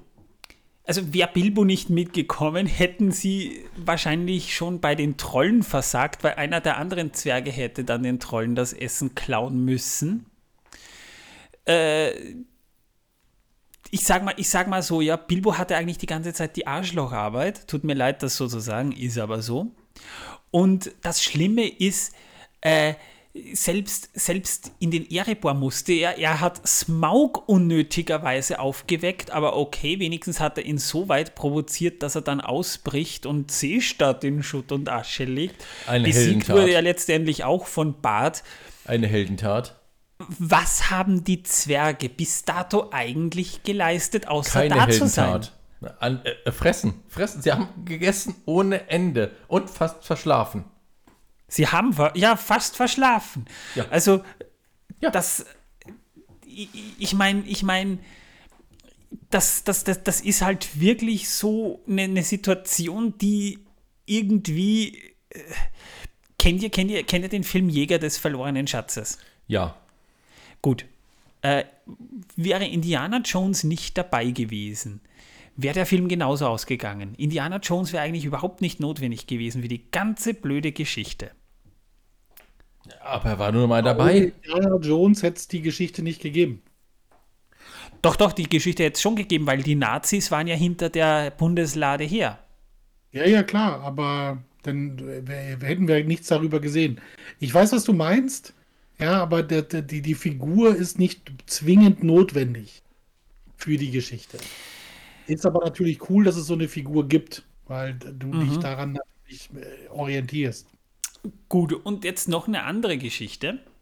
Star Wars, das Imperium schlägt zurück. Korrekt? Äh, Wäre Luke Skywalker ganz einfach nicht zur Wolkenstadt geflogen, hätte sich das Ganze genauso abgespielt bis zum Ende. Genauso abgespielt. Mit dem Unterschied, dass Luke Skywalker vielleicht nicht erfahren hätte, dass Darth Vader sein Vater ist und seinen Arm nicht verloren hätte. Aber im Endeffekt war die Situation so nötig. Luke Skywalker wäre eigentlich gar nicht äh, für dieses ganze Ding da in der Wolkenstadt notwendig gewesen. Der war auch nur da. Da könnten wir jetzt lang und breit ausholen. Natürlich macht es Sinn, dass Luke da gewesen ist, weil er ja in seiner Ausbildung gesehen hat, dass seine Gefährten in Gefahr sind. Dass er da nicht hätte hin sein müssen oder dass er ja nun auch nicht helfen konnte in dem Sinne, äh, hat ja, äh, das konnte er ja nicht ahnen. Ich Ja, meine, gut, Lando natürlich. Calrissian hat sie gerettet, also dafür war nicht notwendig. Sie mussten ihn ja noch retten. Also das ist natürlich so der Klassiker. Ich komme dir helfen, ja, aber jetzt wer hilft dir denn, ja? Ja. Also, Äh, das ist natürlich schon klar. Und Han Solo wäre so oder so in Kryptonit äh, eingefroren worden. Carbonit. Carbonit. Ich sagen, Superman. Wieder ein anderes Franchise, ja. Du wärst, der, du wärst der perfekte, du wärst der perfekte äh, Dritte bei uns im Bunde, wenn wir über Franchises sprechen. Ich sehe schon. Hammer. Ja, Ja. ja, aber da, das ist natürlich, also ich verstehe deinen, deinen Punkt, dass äh, für die Geschichten der Protagonist, an dem wir uns orientieren sollen, nicht immer notwendig eigentlich wäre, weil die Geschichte so oder so so ausgegangen wäre. Ja, und bei, Aber Hauptbestand der Geschichte war es natürlich auch wichtig, dass er erfährt, dass er sein Vater ist, dass das Anakin Skywalker ist. Und äh, es war auch wichtig, dass er feststellt, dass äh, es halt blöd ist, bevor man seine Ausbildung beendet hat, äh, sich so einem mächtigen Gegner zu stellen. Ja, natürlich. Da, da bin ich auch voll bei dir. Ich wollte es nur deswegen ansprechen, weil das hat mich bei das Imperium schlägt zurück lange gewurmt, nämlich einfach. Bis dann eben diese Begründung mir gegenüber mal jemand geäußert hat und wo ich dann sagen konnte, okay, ja, du hast vollkommen recht, ja, aber es hat mich lange gewurmt und, und, und äh, da bei diesem, bei, diesem, bei diesem Dilemma bin ich lang hängen geblieben. Tatsächlich. Und bei diesem Film ist es aber ähnlich, weil für die Tatsache, dass eigentlich die Zwerge, gut, der Protagonist ist Bilbo, der hat, ohne Bilbo wäre das Ganze gescheitert, schon von Beginn an, keine Frage. Aber wenn man sich die Zwerge mal genau ansieht, äh, wenn man das mal bedenkt, bis zu diesem Punkt haben die Zwerge nicht wirklich etwas geleistet. Sie haben Ja. Haben sie nicht. Eben. Und, und das ist das Spannende, weil nicht mal den Drachen haben sie besiegt. Die sind halt einfach da. Und äh, Bilbo hat die ganze Arbeit gehabt. Und das ist das, das, das total Spannende. Wenn man es jetzt natürlich äh, aus Sicht des Zeichentrickfilms betrachtet, aus Sicht vom Tolkienschen Universum her und zwar über all seine Werke hin, ist das eine ganz wichtige Passage fürs dritte Zeitalter gewesen. Und auch die Zwerge haben, war sich, waren sich deshalb bewusst, weshalb Bilbo selbst nicht nur für einen Hobbit, sondern generell für ein lebendes Wesen eine Legende auf ewig eigentlich ist. Weil Bilbo hat wirklich vielleicht unwissentlich oder, oder ohne, ohne dass er es wollte, aber dennoch eigentlich äh, die Zukunft der Zwerge definiert und gesichert. Und das ist ganz klar. Also Bilbo, Bilbo ist, ist äh, der berühmteste Nicht-Zwerg bei den Zwergen. Mit Recht. Vielleicht mit Ausnahme von Gandalf. Na, Gandalf nicht um, nein, Gandalf hat da nicht mal so viel beigetragen dazu. Er war da als Ratgeber, so wie es ja auch seine Aufgabe als Istari ist. Das ist schon ganz klar. Nein, ich meine von der Berühmtheit her. Nee, da glaube ich, ist Bilbo sogar noch. Ich meine, Gandalf ist, ist, ist auch ein Name, den jeder kennt. Aber, aber, aber wenn Gandalf ein A-Promi ist, dann ist Bilbo ein A-Promi. Er ist Jesus für die Zwerge. Bin ich mir nicht so sicher. Also für die Nicht-Zwerge, unter den Nicht-Zwergen ist ja der Jesus. Dann erfährt man auch, dass sich aus Norden eine Armee von Zwergen nähert. Und über die Zwerge freut sich Thorin offensichtlich, denn egal wo die Zwerge herkommen, ja, sie kommen vom einsamen Berg, aber wie sie her, herkommen oder warum sie herkommen, erfahren wir nicht. Aber hey, sind Zwerge, geil, super. Also damit wendet sich, äh, wendet sich das Blatt. Und so kommt es dann auch am nächsten Tag zur Schlachtaufstellung. Und äh, die äh, Zwerge bringen irgendeinen Fußballspruch. Ich, ich weiß nicht mehr, irgendeinen Reim, so als, als würden sie einen Fußballspruch bringen. Sowas wie Zicke, Zacke, Zicke, Zacke. Und ehe man mit gezückten Messerchen zur Schlacht schreitet, äh, und das sind ja wirklich Messerchen. Also wir sehen dann nicht mehr, also normalerweise, wenn man Zwerge sieht, man sieht sie mit Äxten bewaffnet. Also wenn ich mir so eine Zwergenschlacht vorstelle. Und das hat ja auch die Peter Jackson äh, Version einigermaßen gut hinbekommen. Aber normalerweise, man sieht sie mit richtig geilen Streithämmern und Äxten bewaffnet. Aber hier sind es nur Messerchen. Da fehlt nur noch eine Gabel in der anderen Hand. Ja. Ja. Und Bilbo meckert wieder, dass er gerne lieber zu Hause wäre, also Wäre ich lieber zu Hause geblieben. obwohl er eigentlich eh nur abseits steht. Und wir, wir sehen dann plötzlich steht wieder Gandalf da. Und äh, na, zuerst äh, wollen sie aufeinander zu und plötzlich steht Gandalf in der Mitte und sagt, halt! Leute, ihr könnt euch jetzt zwar gegenseitig an die Gurgel gehen, aber Leute, seht mal nach Norden, da kommen Goblins und sie reiten auf Wölfen und äh, dann sind sie auch schon da und das, wir sehen nur ein paar und die sehen sehr unorganisiert aus. Also sie reiten auf Wölfe und wir hören sie fies lachen und das war's. Und plötzlich verbünden sich alle drei Könige, die kommen wieder zusammen und sagen, jetzt haben wir einen gemeinsamen Feind, Jö, Bro, vergessen wir mal, was vorher Vergessen war. das Gold, können wir später noch klauen. Genau. und dann entbrennt die Schlacht und die geht sehr jugendfrei vonstatten. Das heißt, wir sehen Zwerge, Orks und Menschen zwar fallen, aber immer genau in dem Moment, wo sie gerade irgendwie ein Schwert abbekommen, äh, wechselt das Bild. Und nicht mal das Bild dreht sich. Also es bricht immer rechtzeitig ab. Da geht dann nicht. Ich hätte damit gerechnet, dass, da, dass mir dann schwindlig wird nach der Schlacht. Aber Pustekuchen. Ja, nicht mal das haben sie uns gegönnt. Ich meine, das haben sie uns gegönnt, ja. Es muss ja ein jugendfreier Film sein. Es ist, damals waren Animationsfilme noch sehr jugendfrei, mit einigen Ausnahmen. Also Ralph Bakshi's Fritz the Cat war wirklich die Ausnahme unter, unter den Ausnahmen. Jedenfalls, Bilbo nimmt nicht an der Schlacht teil. Der sitzt abseits und kommentiert die Schlacht der vier, vier Heere einfach so vor sich her. Und er sagt, oh, und da ist noch ein Heer, und da ist noch ein Heer, und oh ja, er, holt aus, und er schießt und Tor! Oh, Entschuldigung. ähm, die Beteiligten wirken sehr dreckig schließlich. Nicht mal blutig, sondern einfach dreckig. Die, ich, ich, also ich, ich würde nicht mal sagen, das sind Goblins. Ich, ich hätte jetzt, ich habe da jetzt wirklich versehentlich Gremlins geschrieben. Äh, die sehen Gremlins nicht mal so unähnlich. Ähm, Das würde ich auch unterschreiben. ja, und die scheinen sehr in der Überzahl, obwohl man davon nichts mitbekommt. Also wir haben nur ein paar gesehen und, und die sollen in der Überzahl sein. Gandalf sagt aber ganz cool, ja Leute, da kommt noch eine Armee, die ist gerade auf dem Weg von oben und da kommen auch schon die Adler. Also Gandalf die ganze Zeit cool, ja Leute, äh, alles halb so wild, da kommen die Adler. Die machen das schon. Und Bilbo kommentiert in Absitz, oh, nun sind es fünf Armeen, jetzt kommen die Adler auch noch. Mit Lea des Deus Ex Machina kommt, na dann ist ja die Geschichte bald vorbei. Hurra! Und er streift sich seinen Ring über und macht sich unsichtbar und sagt einfach, jetzt habe ich die Schnauze auch voll. Aber warum er das tut, who knows? Weiß man nicht. Bis zum Ende ist es unklar geblieben. Ja, Who knows? die Adler greifen sich, die, also Goblins und die Wölfe, wir, wir würden sie Billwisse nennen, die Goblins übrigens, ja, und schmeißen sie von oben runter und es regnet Feinde auf die Guten herab. Und die werden nicht erschlagen vom, vom Regen der Feinde, die werden sie weggetragen haben und irgendwo runtergeschmissen haben. Ja. Und damit scheint die Schlacht auch gewonnen. Die Schlacht der fünf Jahre hat im Film vielleicht ganze vier Minuten gedauert.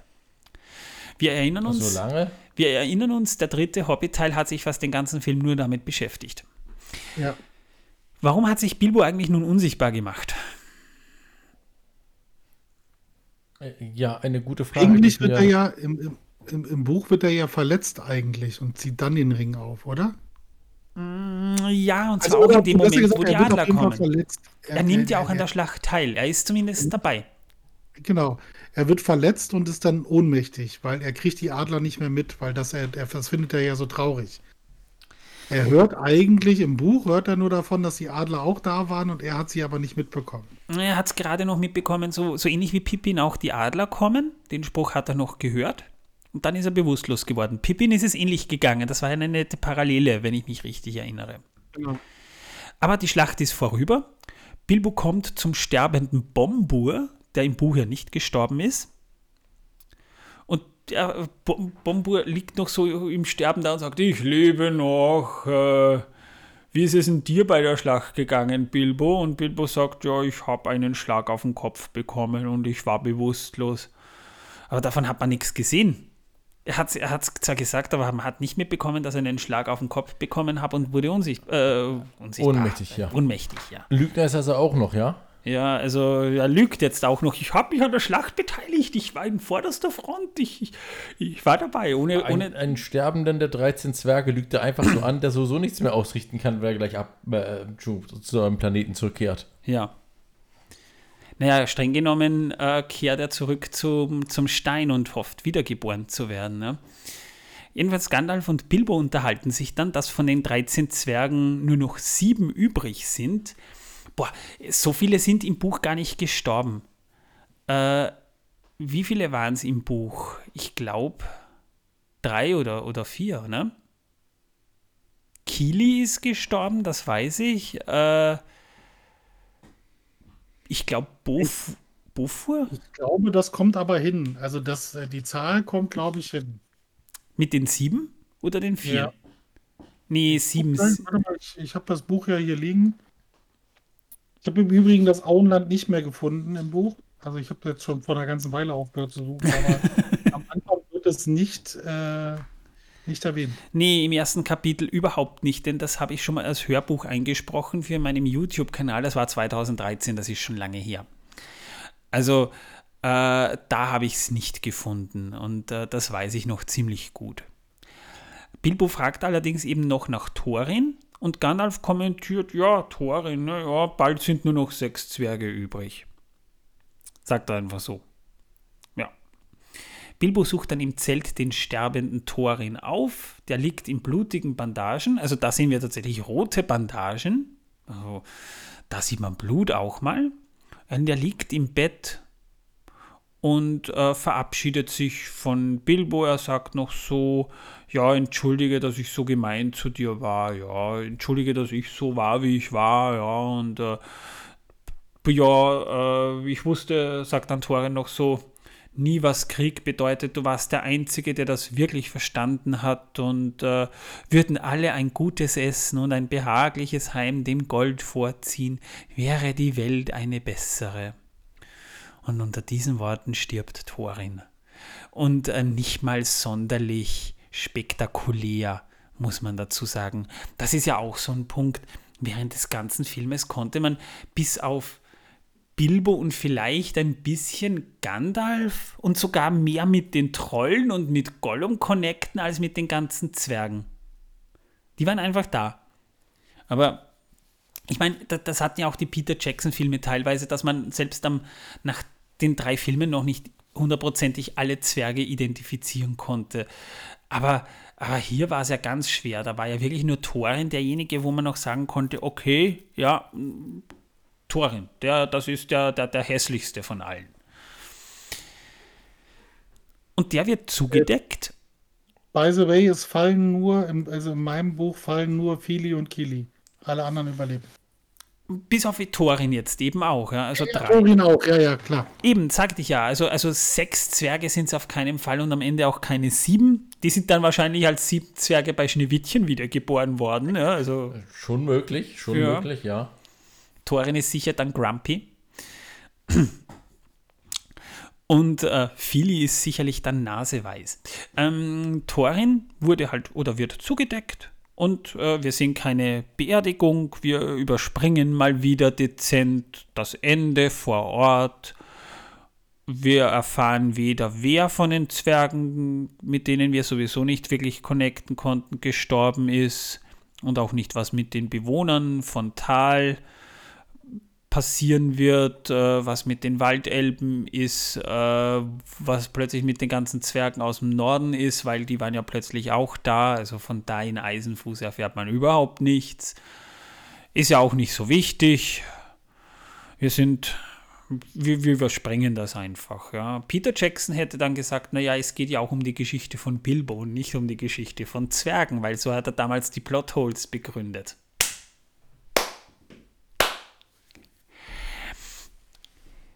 Bilbo und Gandalf kehren heim und sie unterhalten sich nochmals, dass Bilbo seine Aufgabe erfüllt hat und sich die Prophezeiung, welche Prophezeiung, jetzt hören wir plötzlich, ja, die Prophezeiung, dass Smaug äh, vernichtet wird, hat sich erfüllt.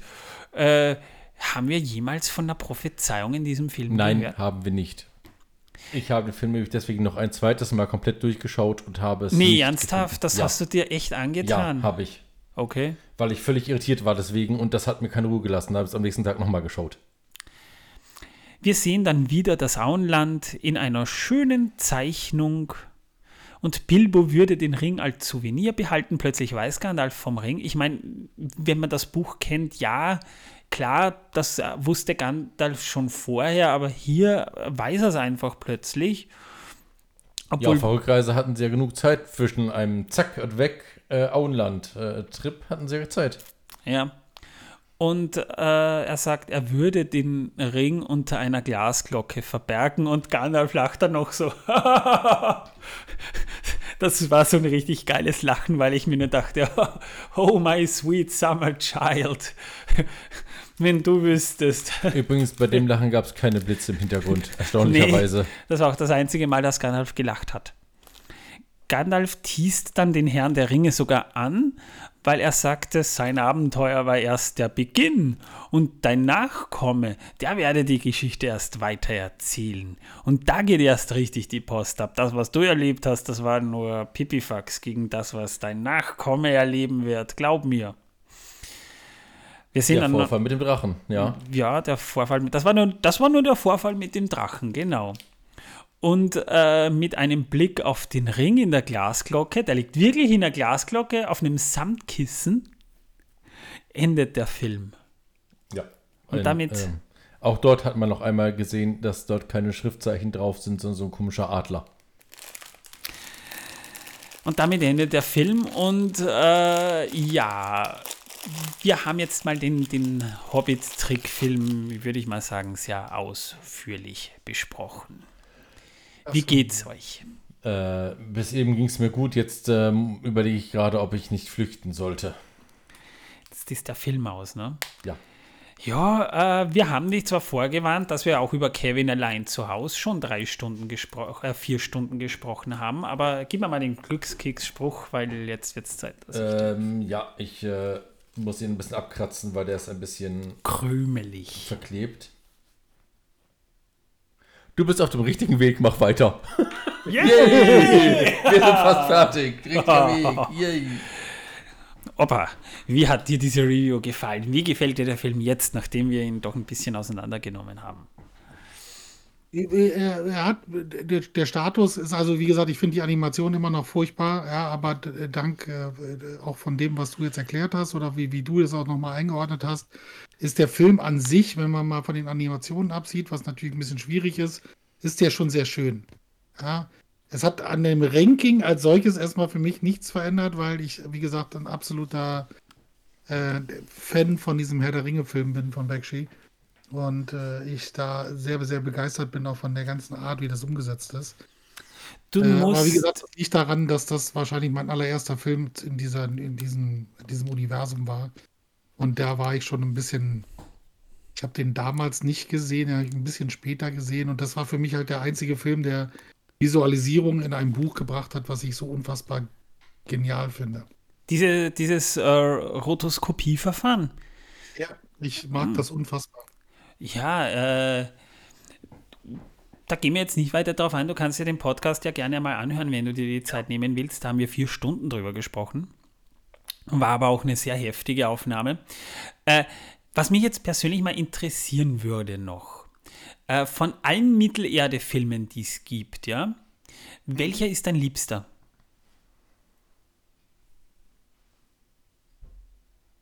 Gott, das ist auch wieder eine coole Frage. Also es ist auf jeden Fall einer der drei Teile von Peter Jackson. Das ist jetzt spannend. Äh, Eigentlich auch der erste Teil. Weil der sich für mich immer noch am, am nächsten an, den, an das Buch hält. Äh, Da, da hast du auch schon ein paar Veränderungen drin, aber nicht im Großen und also wie gesagt, das war, das liegt aber vielleicht auch daran, also ich, ich weiß nicht, wie ihr das damals empfunden habt, aber ich hatte einen guten Freund zu der Zeit und der, der, der auch aus der Community kam, mit denen wir uns alle mal irgendwann zusammengefunden haben zum Thema Herr der Ringe. Und der, der saß mit weinenden Augen in, im Kino in Berlin. Ja. Und sagt, also jetzt mal abgesehen von den Animationsfilmen, wie lange man gewartet hat oder welcher Stellenwert dieses Buch für einen hat. Und dann kommt endlich der erste Film. Mal abgesehen jetzt, wie oft du denn Filme siehst und denkst, ah, war doch nicht so toll oder es war ein bisschen enttäuschend, bist du da rausgegangen und dachtest einfach nur so, wow. Ja, Bilder, Gegenden, all Orte, die du gesehen hast, das sah alles so unfassbar genial aus. Ja, es ging mir damals ähnlich, wobei ich war damals mh, von der, von der deutschen Tolkien-Gesellschaft, also ich wusste ja, dass es sie damals schon gab, aber die Community war damals noch ein bisschen anders und ich war damals sehr in der Community von, erinnerst du dich vielleicht noch an das Palantir-Netzwerk? Sagt dir das noch was? Ja, ja, das sagt mir was, ja. Das war damals, damals war ja, waren ja diese Chatrooms noch nicht so aktuell, sondern es gab viele Diskussionsforen. Das Ja. heißt, Social Media in der Form gab es ja noch gar nicht. Und das Palantir-Netzwerk hatte für mich deswegen auch äh, das Spannendste, weil äh, du dort auch, auch Leute, wo ich dann wirklich auch gefühlt Leute hatte, die, die waren so wie ich. Also so, so nach dem Motto, es ist zwar schon eine, ein berechtigte Skepsis da, aber auch, auch eine sehr, sehr gespannte Vorfreude auf das, was kommt. Und das war ja zu der Zeit, ist ja auch damals der erste Harry, Harry Potter Film ins Kino gekommen. Ne? Und ähm, da war es wirklich so, dass ich sagen muss, da gab es die, diesen, diesen Wettstreit Harry Potter gegen Herr der Ringe, was ist besser? Das gab es damals Furchtbar. indirekt. Ja, ja, absolut furchtbar. Und der Hype um Harry Potter war natürlich wesentlich größer, verständlicherweise, weil es äh, damals eben die, die äh, damalige Jugend, muss man dazu sagen, hat ja mit Herr der Ringe weniger anfangen können als mit Harry Potter. Harry Potter war gerade als Buchreihe in aller Munde, was ich ja bis dato auch noch nie erlebt habe, dass Bücher äh, plötzlich Gesprächsthema Nummer eins waren. Jeder musste den neuen Harry Potter haben. Und äh, das, hatte ich, das, das hatte ich beim Herrn der Ringe nicht. Der Herr der Ringe war immer so ein Buch, ja, das war damals, da warst du ein Nerd, wenn du, oder, oder da, da, da warst du wirklich so ein, so ein Geek, wenn du das kanntest und, und das Buch gelesen hast. Und da haben sich wirklich einige wenige dann wirklich zusammensetzen können und haben sich ein High Five ge gegeben, weil sie den Herrn der Ringe gelesen haben. Genau. Äh, das hat sich mittlerweile natürlich geändert. Also Harry Potter ist immer noch Kult, aber die, die äh, Herr der Ringe-Trilogie ist gefühlt für alle, die ich kenne, eigentlich auch die bessere. auch wenn viele natürlich berechtigterweise, da gehöre ich auch dazu, die Harry Potter-Filme eigentlich größtenteils ganz gut fanden und auch Spaß gemacht haben. Ich habe sie damals ja auch alle im Kino gesehen. Aber Herr der Ringe, das war damals was, da konntest du dich vor Weihnachten wirklich auf etwas freuen. Und selbst jetzt, meine Vorfreude auf Avatar 2 reicht nur ansatzweise darauf hin, was der Herr der Ringe damals gemacht hat. Das betone ja, ich immer das, wieder. Ja, aber das war auch bei Avatar, also beim ersten Avatar-Film, war es so, das äh, nicht erwartete, dass du einfach, du dachtest, okay, der wird gehypt, erster 3D-Film, seit langem mal wieder. Weil diese 3D-Filme, die, die, die gab es ja früher schon. Ja, mhm. dann ist dieser Hype verschwunden. So mit Avatar kam dieser Hype wieder zurück. Und dann saßt du da drin und warst komplett geflasht. So, und das war so dieser Opener, Fantasy und auch Darstellungen sind halt allumfangend möglich. Ja, und jetzt, wenn wir jetzt zum Herr der Ringe kommen, ist es halt,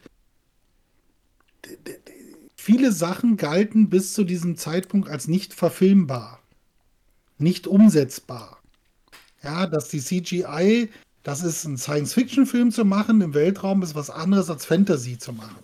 Ja. So, und Peter Jackson, und das hat er deutlich besser gemacht beim Herr der Ringe als beim Hobbit, hat ja den Einsatz von CGI relativ gering gehalten. Ja, das waren unfassbar viele Komparsen, die er hatte äh, die, die, die trugen alles Zeug, das äh, nicht billig war, sondern die, die haben ja Jahre vorher schon angefangen, die Kettenhemden anzufertigen, die Kleidungsstücke anzufertigen und so weiter und so weiter und so weiter. Und wir waren und, dabei. Und wir waren dabei, ohne Frage. So, und du sitzt halt, du weißt, da kommt was, und ich kann mich erinnern, äh, ich weiß nicht, aber dir wird das auch noch was sagen, Herr der Ringe Film.de, die Seite. Na, wo ich jetzt noch sagen muss, schade, dass die off offline genommen war, weil die ist so ein tolles Zeitzeugnis aus dieser Zeit mit diesem News-Archiv, das sie ja aufbewahrt haben gewesen. Genau. Da habe ich genau. immer wieder nachgelesen, nur einfach nochmal, um zu wissen, wie war die Stimmung damals. Und das ist ja. ein, da, schade, dass die on, offline genommen wurde, weil das ist ein, ein, ein Schatz, meiner Meinung nach. Ohne Frage, definitiv. Und ich, wir haben uns, ich kann mich erinnern, wir hatten eine kleine Truppe in Berlin, die, die sich mit für Mittelerde ent, ent, entdeckt hat, äh, interessiert hatten. Das war 98, 99.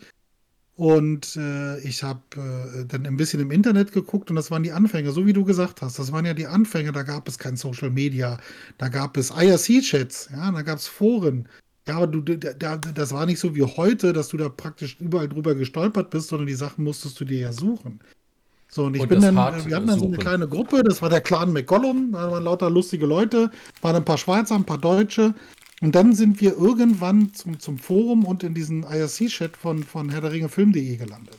So, und ich kann mich halt erinnern, wir waren dann, es muss 2000 gewesen sein, haben wir uns das erste Mal zum Rittermahl getroffen. Das war so der Auftakt der, der Veranstaltungen also die ich wahrgenommen habe. Ich weiß, dass die Deutsche Tolkien-Gesellschaft schon früher mit, mit dem Tolkien-Tagen angefangen haben. Äh, aber so das erste, wo ich gemerkt habe, so guck mal, da treffen sich Leute, da haben wir uns im Hessischen getroffen. Und das muss man sich mal festhalten. Da sind Leute, also ich bin aus Berlin dahin gefahren. Ich bin da hingefahren, habe ein Zelt aufgebaut, dann bin ich hochgegangen. Dann habe ich Mittagessen, also dann haben wir ein Rittermahl bekommen. Dann haben wir, äh, weil Kirdan Verbindungen zu Kinowelt hatte oder die Kinowelt bei, ihnen an, bei ihm angefragt hatte für Unterstützung, haben wir eine Betamax-Videokassette gehabt mit dem Trailer, der später dann im Internet verfolgt, äh, praktisch hochgeladen wurde. Ja, wo der erste Hype war mit dem Runterladen von Trailern. Und dann mhm. saßen wir da, ich, ich, weiß nicht, wie werden wir gewesen sein, so 40, 50 Leute, ich kriege es nicht mehr genau zusammen, und es war Totenstille im Raum. Und du hast die Bilder gesehen, du hast diesen, diesen Weg durch den Schnee gesehen mit Sean Bean, weil wir vorhin über Bean gesprochen haben. Übrigens sind die nicht verwandt, ich habe nachgeguckt. Und, äh, und es war Totenstille im Raum. Und wir wollten ihn noch ein zweites Mal sehen. Und das ist so dieser Hype und das, was du sagst, dass du das nochmal nachlesen wolltest, das war halt irre. Und dann saßt du tatsächlich im Kino irgendwann und das war so, wow, wir sehen das tatsächlich. Wir sehen, also wir sehen einen Ballrock. Ja, das war halt so, und die, die Darstellung vom Ballrock bei Peter Jackson ist das Beste, was wie, wie im Ballrock bisher dargestellt wurde. Ja, das ist einfach grandios aus, dieses, dieses, dieses, dieses Monstrum, ja. Und das hat so, das ist unfassbar.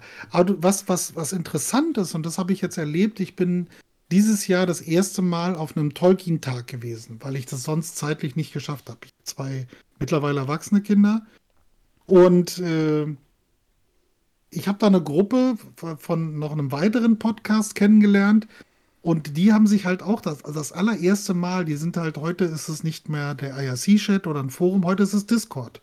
Ja, die Leute sind halt unterwegs und stellen fest, da guck mal, hier gibt es einen Discord-Server, der, der, der behandelt das Thema, was mich interessiert. Und die haben sich zum Teil auch das allererste Mal getroffen. Und ich saß mitten im Markt nachher so 20, 25 Leuten und ich, hab mich, ich fand das so faszinierend, weil ich kannte das von vor 20 Jahren davor. Wir sind schon sehr gespannt, wie es uns gehen wird. Ja, also da bin ich echt der, schon der gespannt. War, also ich, ich mache dann, seitdem mache ich Witze, weil ich hatte meinen Beon-Moment. Weil angefangen hat das mit einer, dann waren es zwei, dann waren es vier und nachher waren es 20. weißt du? Das war so lustig und das wird auch immer wieder erwähnt, dass das mein persönlicher Beon-Moment war. Das ist, das ist schön zu wissen, ja. Äh, ja, also ich verstehe auf jeden Fall, warum dir vor allem nicht nur aus diesen Gründen, sondern auch aus macherischer Sicht der erste Teil der liebste ist. Mir ging es so mit dem dritten Teil. Also der dritte Teil hat für mich persönlich diese Reise zwar beendet, mit, mit großer Wehmut nach dem Gefühl, jetzt äh, habe ich nichts mehr, worauf ich mich so freuen kann, aber auch auf der anderen Seite, jetzt habe ich es, jetzt, jetzt, jetzt ist diese Reise vorbei, jetzt vor allem der Moment, wo ich dann die Extended Edition vom dritten Teil in Händen halte, wo ich dann dachte, jetzt habe ich sie alle. Und äh, auch mit dem schönsten oder mit dem bestgemachten Ende, das ich in einem Film je gesehen habe. Jo. Wovon sich ja viele Leute darüber aufgeregt haben. Also gesagt haben, wie ist immer noch nicht zu Ende. Und ich sage, ihr habt noch Schwein im Buch dauert das noch. Ja, da da, da wäre noch das Aun, na, die Befreiung des Auenlands ist sowieso so ein Thema. Da bin ich froh, dass sie das im Film ausgelassen haben, ehrlich gesagt, weil da freust du dich, dass es zu Ende ist und dann kommt noch sowas. Nee, ähm, hätte einen eigenen Teil gebraucht. Jo, dann kommen wir nach gut drei Stunden und fünf Minuten sind das jetzt langsam mal zum Ende, würde ich sagen. Von meiner Seite her will ich jetzt ehrlich mal sagen, danke, dass du dir die Zeit genommen hast und dass du da warst. Das hat riesig Spaß gemacht. Hoffentlich mal wieder. Oder sehr, sehr gerne. Spätestens ja, also bei den Tolkien. Ich kann das auch nur zurückgeben. Also wir, äh, um kurz nochmal zu erwähnen, was wir so machen, äh, was ich gelernt habe, ist, es gibt ein paar deutschsprachige Podcasts zum Thema. Wir machen aber alle interessanterweise so unterschiedliche, wir haben unterschiedliche Konzepte für unsere Podcasts. Mhm. Also wir in erster Linie reden wenig bis gar nicht äh, explizit über den Film oder über die Bücher, weil wir finden, da wird schon wirklich viel und auch gut schon drüber gesprochen. Wir haben uns so ein paar Nischen rausgesucht, indem wir eine unserer Rubriken ist äh, Charakter der zweiten Reihe. Wir haben halt eine wunderbare Folge über Lutz das Pony zum Beispiel. oder äh, ähnliche Charaktere, die im Film halt keine Hauptcharaktere sind. Ja, unsere Rankings sind halt super. Also da kann man zum Beispiel sich auch nochmal für Glamdring und äh, Orcris kann man sich da nochmal äh, äh, kann man dann nochmal nachhören, wie wir die relativ willkürlich nach unseren eigenen Gutdünken einsortieren. Ja, und was auch ganz wichtig ist, wir haben ganz, ganz oft Gäste da. Also wir hatten schon die beiden Tolkien-Künstlern Anke Eismann und Jenny Dolphin, die dieses Jahr am, äh, äh, am Kalender von HarperCollins mitarbeiten durfte. Äh, wir hatten Thomas Honecker schon da, äh, Dr. Weinreich. Und wow. wir haben natürlich auch gerne Kollegen da. Die Kollegen von der Antennenwetterspitze waren schon da. Oder wir waren bei den Kollegen von der Antennenwetterspitze. Wir waren bei Hör der Ringe, da wart ihr mit dabei. Äh, und das würden wir natürlich auch gerne, also ich war wirklich sehr gerne dabei. Es hat mir auch sehr viel Spaß gemacht bei euch. Und ich kann nur sagen, dass wir äh, auf jeden Fall darüber sprechen sollten, dass ihr auch mal bei uns zu Besuch kommt, äh, weil das sind immer sehr schöne Sendungen, wenn man sich mal so auf diesem Niveau austauschen kann. Ja, es ist halt, wir haben halt versucht, eine Nische zu finden, bei uns zumindest, die, also generell war eigentlich gar nicht so die Intention, einen Tolkien-Podcast zu machen obwohl ich natürlich, äh, wie man ja mittlerweile doch mitbekommt, mich sehr zu Hause fühle bei Tolkien, sondern ein, ein Thema zum, ein, ein Film zum Thema TV und Film, also, also Filmkritiken und etwas in der Richtung zu machen. Weil das eben mein großes Steckenpferd sind halt Filme und Serien. Und äh, da war es halt schwierig, etwas zu finden. Aber wir sind dann bei diesem Konzept gelandet, wo ich mir dann dachte, das ist es eigentlich. Das gibt es noch nicht im deutschsprachigen Raum. Im englischsprachigen gibt es das gleiche Konzept auch. Aber da habe ich festgestellt, die gehen zu wenig in die Materie ein. Die reden zwar über die, die, die jeweilige Minute von Film, und zwar auch recht ausführlich, aber eigentlich nicht wirklich, äh, die haben nicht wirklich die Bücher gelesen, habe ich teilweise das Gefühl.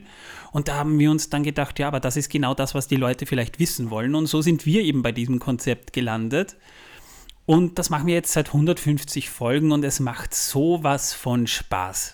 Sowas von Spaß. Gerade jetzt auch, weil man jetzt mit der Community anbandeln kann und, und viele Leute kennenlernt, die man vorher so nie kannte, zwar auch gehört hat im Podcast, weil ich kannte euren Podcast schon und habe ihn auch gern gehört, bevor ich diese Idee überhaupt hatte.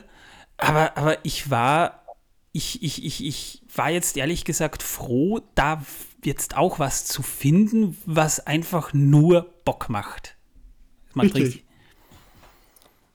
Das ist ja das Schöne daran. Wir machen alle was, was, auf was wir richtig Bock haben.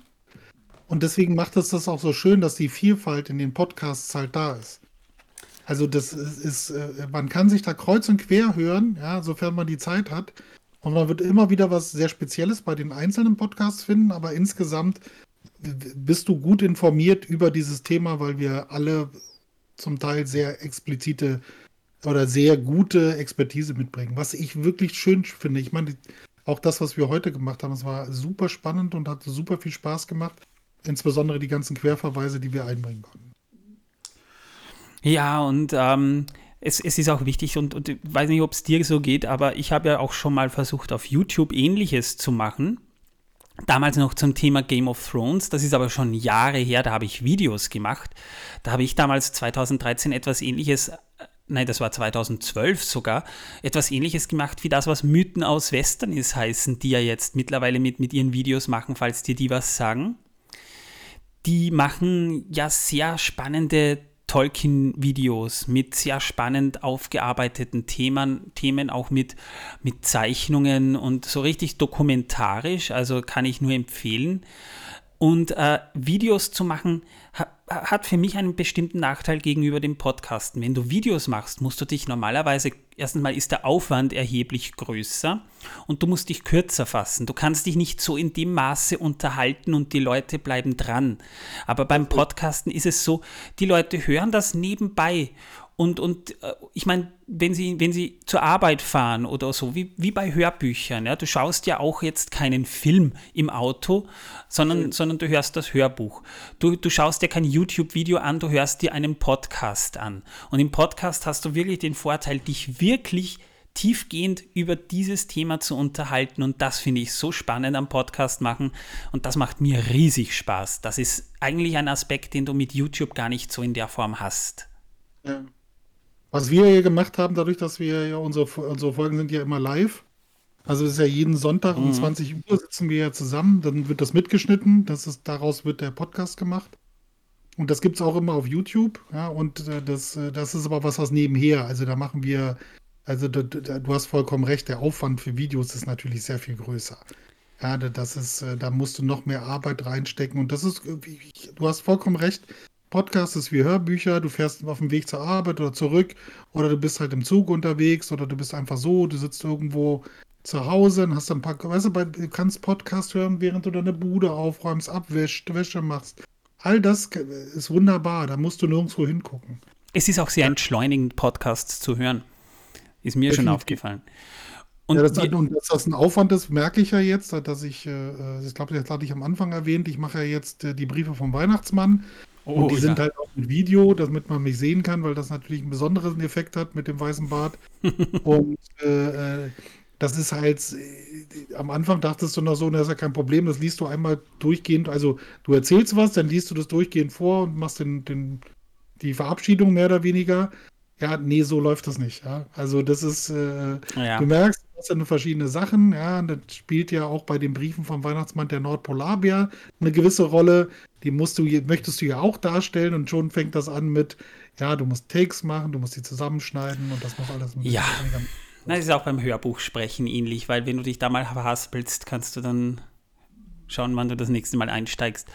Jo, abschließend, abschließend vielleicht äh, kann, man, kann man quasi noch sagen, ihr findet, äh, liebe Zuhörer, den Link zu dem, diesem Podcast in den Show Notes auch äh, zu, zu den euren Talk, äh, zu, zu, zu, eurem Smalltalk. Ich verwechsel das immer, weil es gibt ja den Talkcast, dann gibt es Smalltalk, dann gibt es die Talkshow. Alles mit Talk, wie, wie Tolkien und äh, da kommt man gerne mal durcheinander. Das, das ist mir schon mal passiert, obwohl ich es eigentlich eh, eh weiß, aber es ist halt schwierig. Das ist alles halt von, von der deutschen Tolkien-Gesellschaft halt auch ins Leben gerufen. Ihr habt ja ein richtiges Podcast-Universum. Und äh, Silmaria ist jetzt auch noch dabei seit einigen Wochen und, und Mittelerde zum Einschlafen. Und dann hatte die ja mal fünf Minuten Tolkien und da gibt es ja noch einiges, was, ich, was, was, mir da gerade nicht einfällt, aber ich kenne sie. Und ähm, unser nächster Fahrplan, ihr habt jetzt das Special die nächste Folge, die ihr hört, ist wieder Bonus-Content, noch nicht die reguläre Folge, denn wir machen unsere Weihnachtsvollversammlung und das ist vielleicht äh, für dich auch interessant, äh, Opa. Äh, kennst du den Film Kevin allein in New York? Klar. Ähm, wir haben das letztes Jahr mit Kevin allein zu Hause auch gemacht und wir haben in der letzten Folge letztes Jahr haben wir das als Bonusfolge gemacht, weil es einfach lustig war, uns die Frage gestellt, wenn wir den Film Kevin allein zu Hause so auseinandernehmen, wie wir heute diesen Film auseinandergenommen haben, nur mit diesem Extra, wie würde sich diese Situation im, im, im realen Leben eigentlich abspielen, ja? Und haben herausgefunden, das ist eigentlich ein ziemlicher Psychothriller, der sich da abspielt in der Geschichte. Äh, und dieses Jahr ist Kevin allein in New York dran. Für alle, die live dabei sein wollen, am 8. Dezember, das ist der Feiertag in Discord ab 16 Uhr. Und wir werden dann im Laufe der nächsten, also der, der kommenden Woche danach dann diese Folge hochladen. Das heißt, wir reden in unserem Format aber echt jetzt wieder, wenn es wieder ausgeht, vier Stunden lang über Kevin allein in New York. Und äh, das wird wieder hoffentlich sehr flüssig mit viel Punsch und, und Weihnachtskeksen und sonstigem. Da sitzen wir immer am großen Tisch und feiern uns. Und äh, ihr könnt dabei sein. Also vielleicht ist das ja auch was für dich zum Anhören, falls du mal was Tolkien-ferneres dir antun möchtest. Und wenn alles hinhaut. Bitte? Das hört sich auf jeden Fall sehr witzig an. Es ist sehr witzig, ja. Und sollte alles hinhauen, sogar mit Video. Ja, wir versuchen es zumindest, eine Videoschnittstelle zu finden. Liebe Leute, wenn ihr uns auf Spotify oder Apple Podcast oder sonstigen ein paar Sterne hinterlassen wollt, mit einem Sternhagel, würde ich mich äh, auch abfinden. Da habe ich überhaupt nichts dagegen, wenn ihr uns die Sterne nur so um die Omme werft, ja. Damit trendet ihr den Podcast, ihr unterstützt einen Podcast mit Sternebewertungen mehr als ihr glaubt.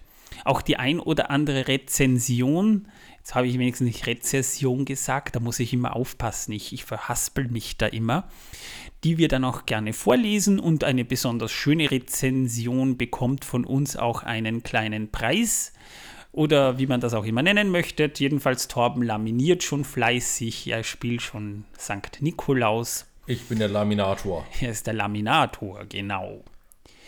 Und wenn ihr mit uns labern wollt, könnt ihr das auf Discord tun. Ihr findet den Link wie immer in den Show Notes. Und sollte der Link abgelaufen sein, ein Problem, das ihr vielleicht auch öfter kennt, wenn ihr zum Discord verlinkt, der Link läuft ab, hört dann einfach in die aktuelle Folge rein. Da findet ihr dann immer den aktuellen Link. Jo, ich schätze mal, wenn niemand mehr etwas anbringen möchte, war es das. Nö, Gut, dann ja. sag ich mal Tschüss, danke fürs Zuhören, bis zum nächsten Mal, ciao. Die Kartoffel muss wachsen und Tschüss. Ciao.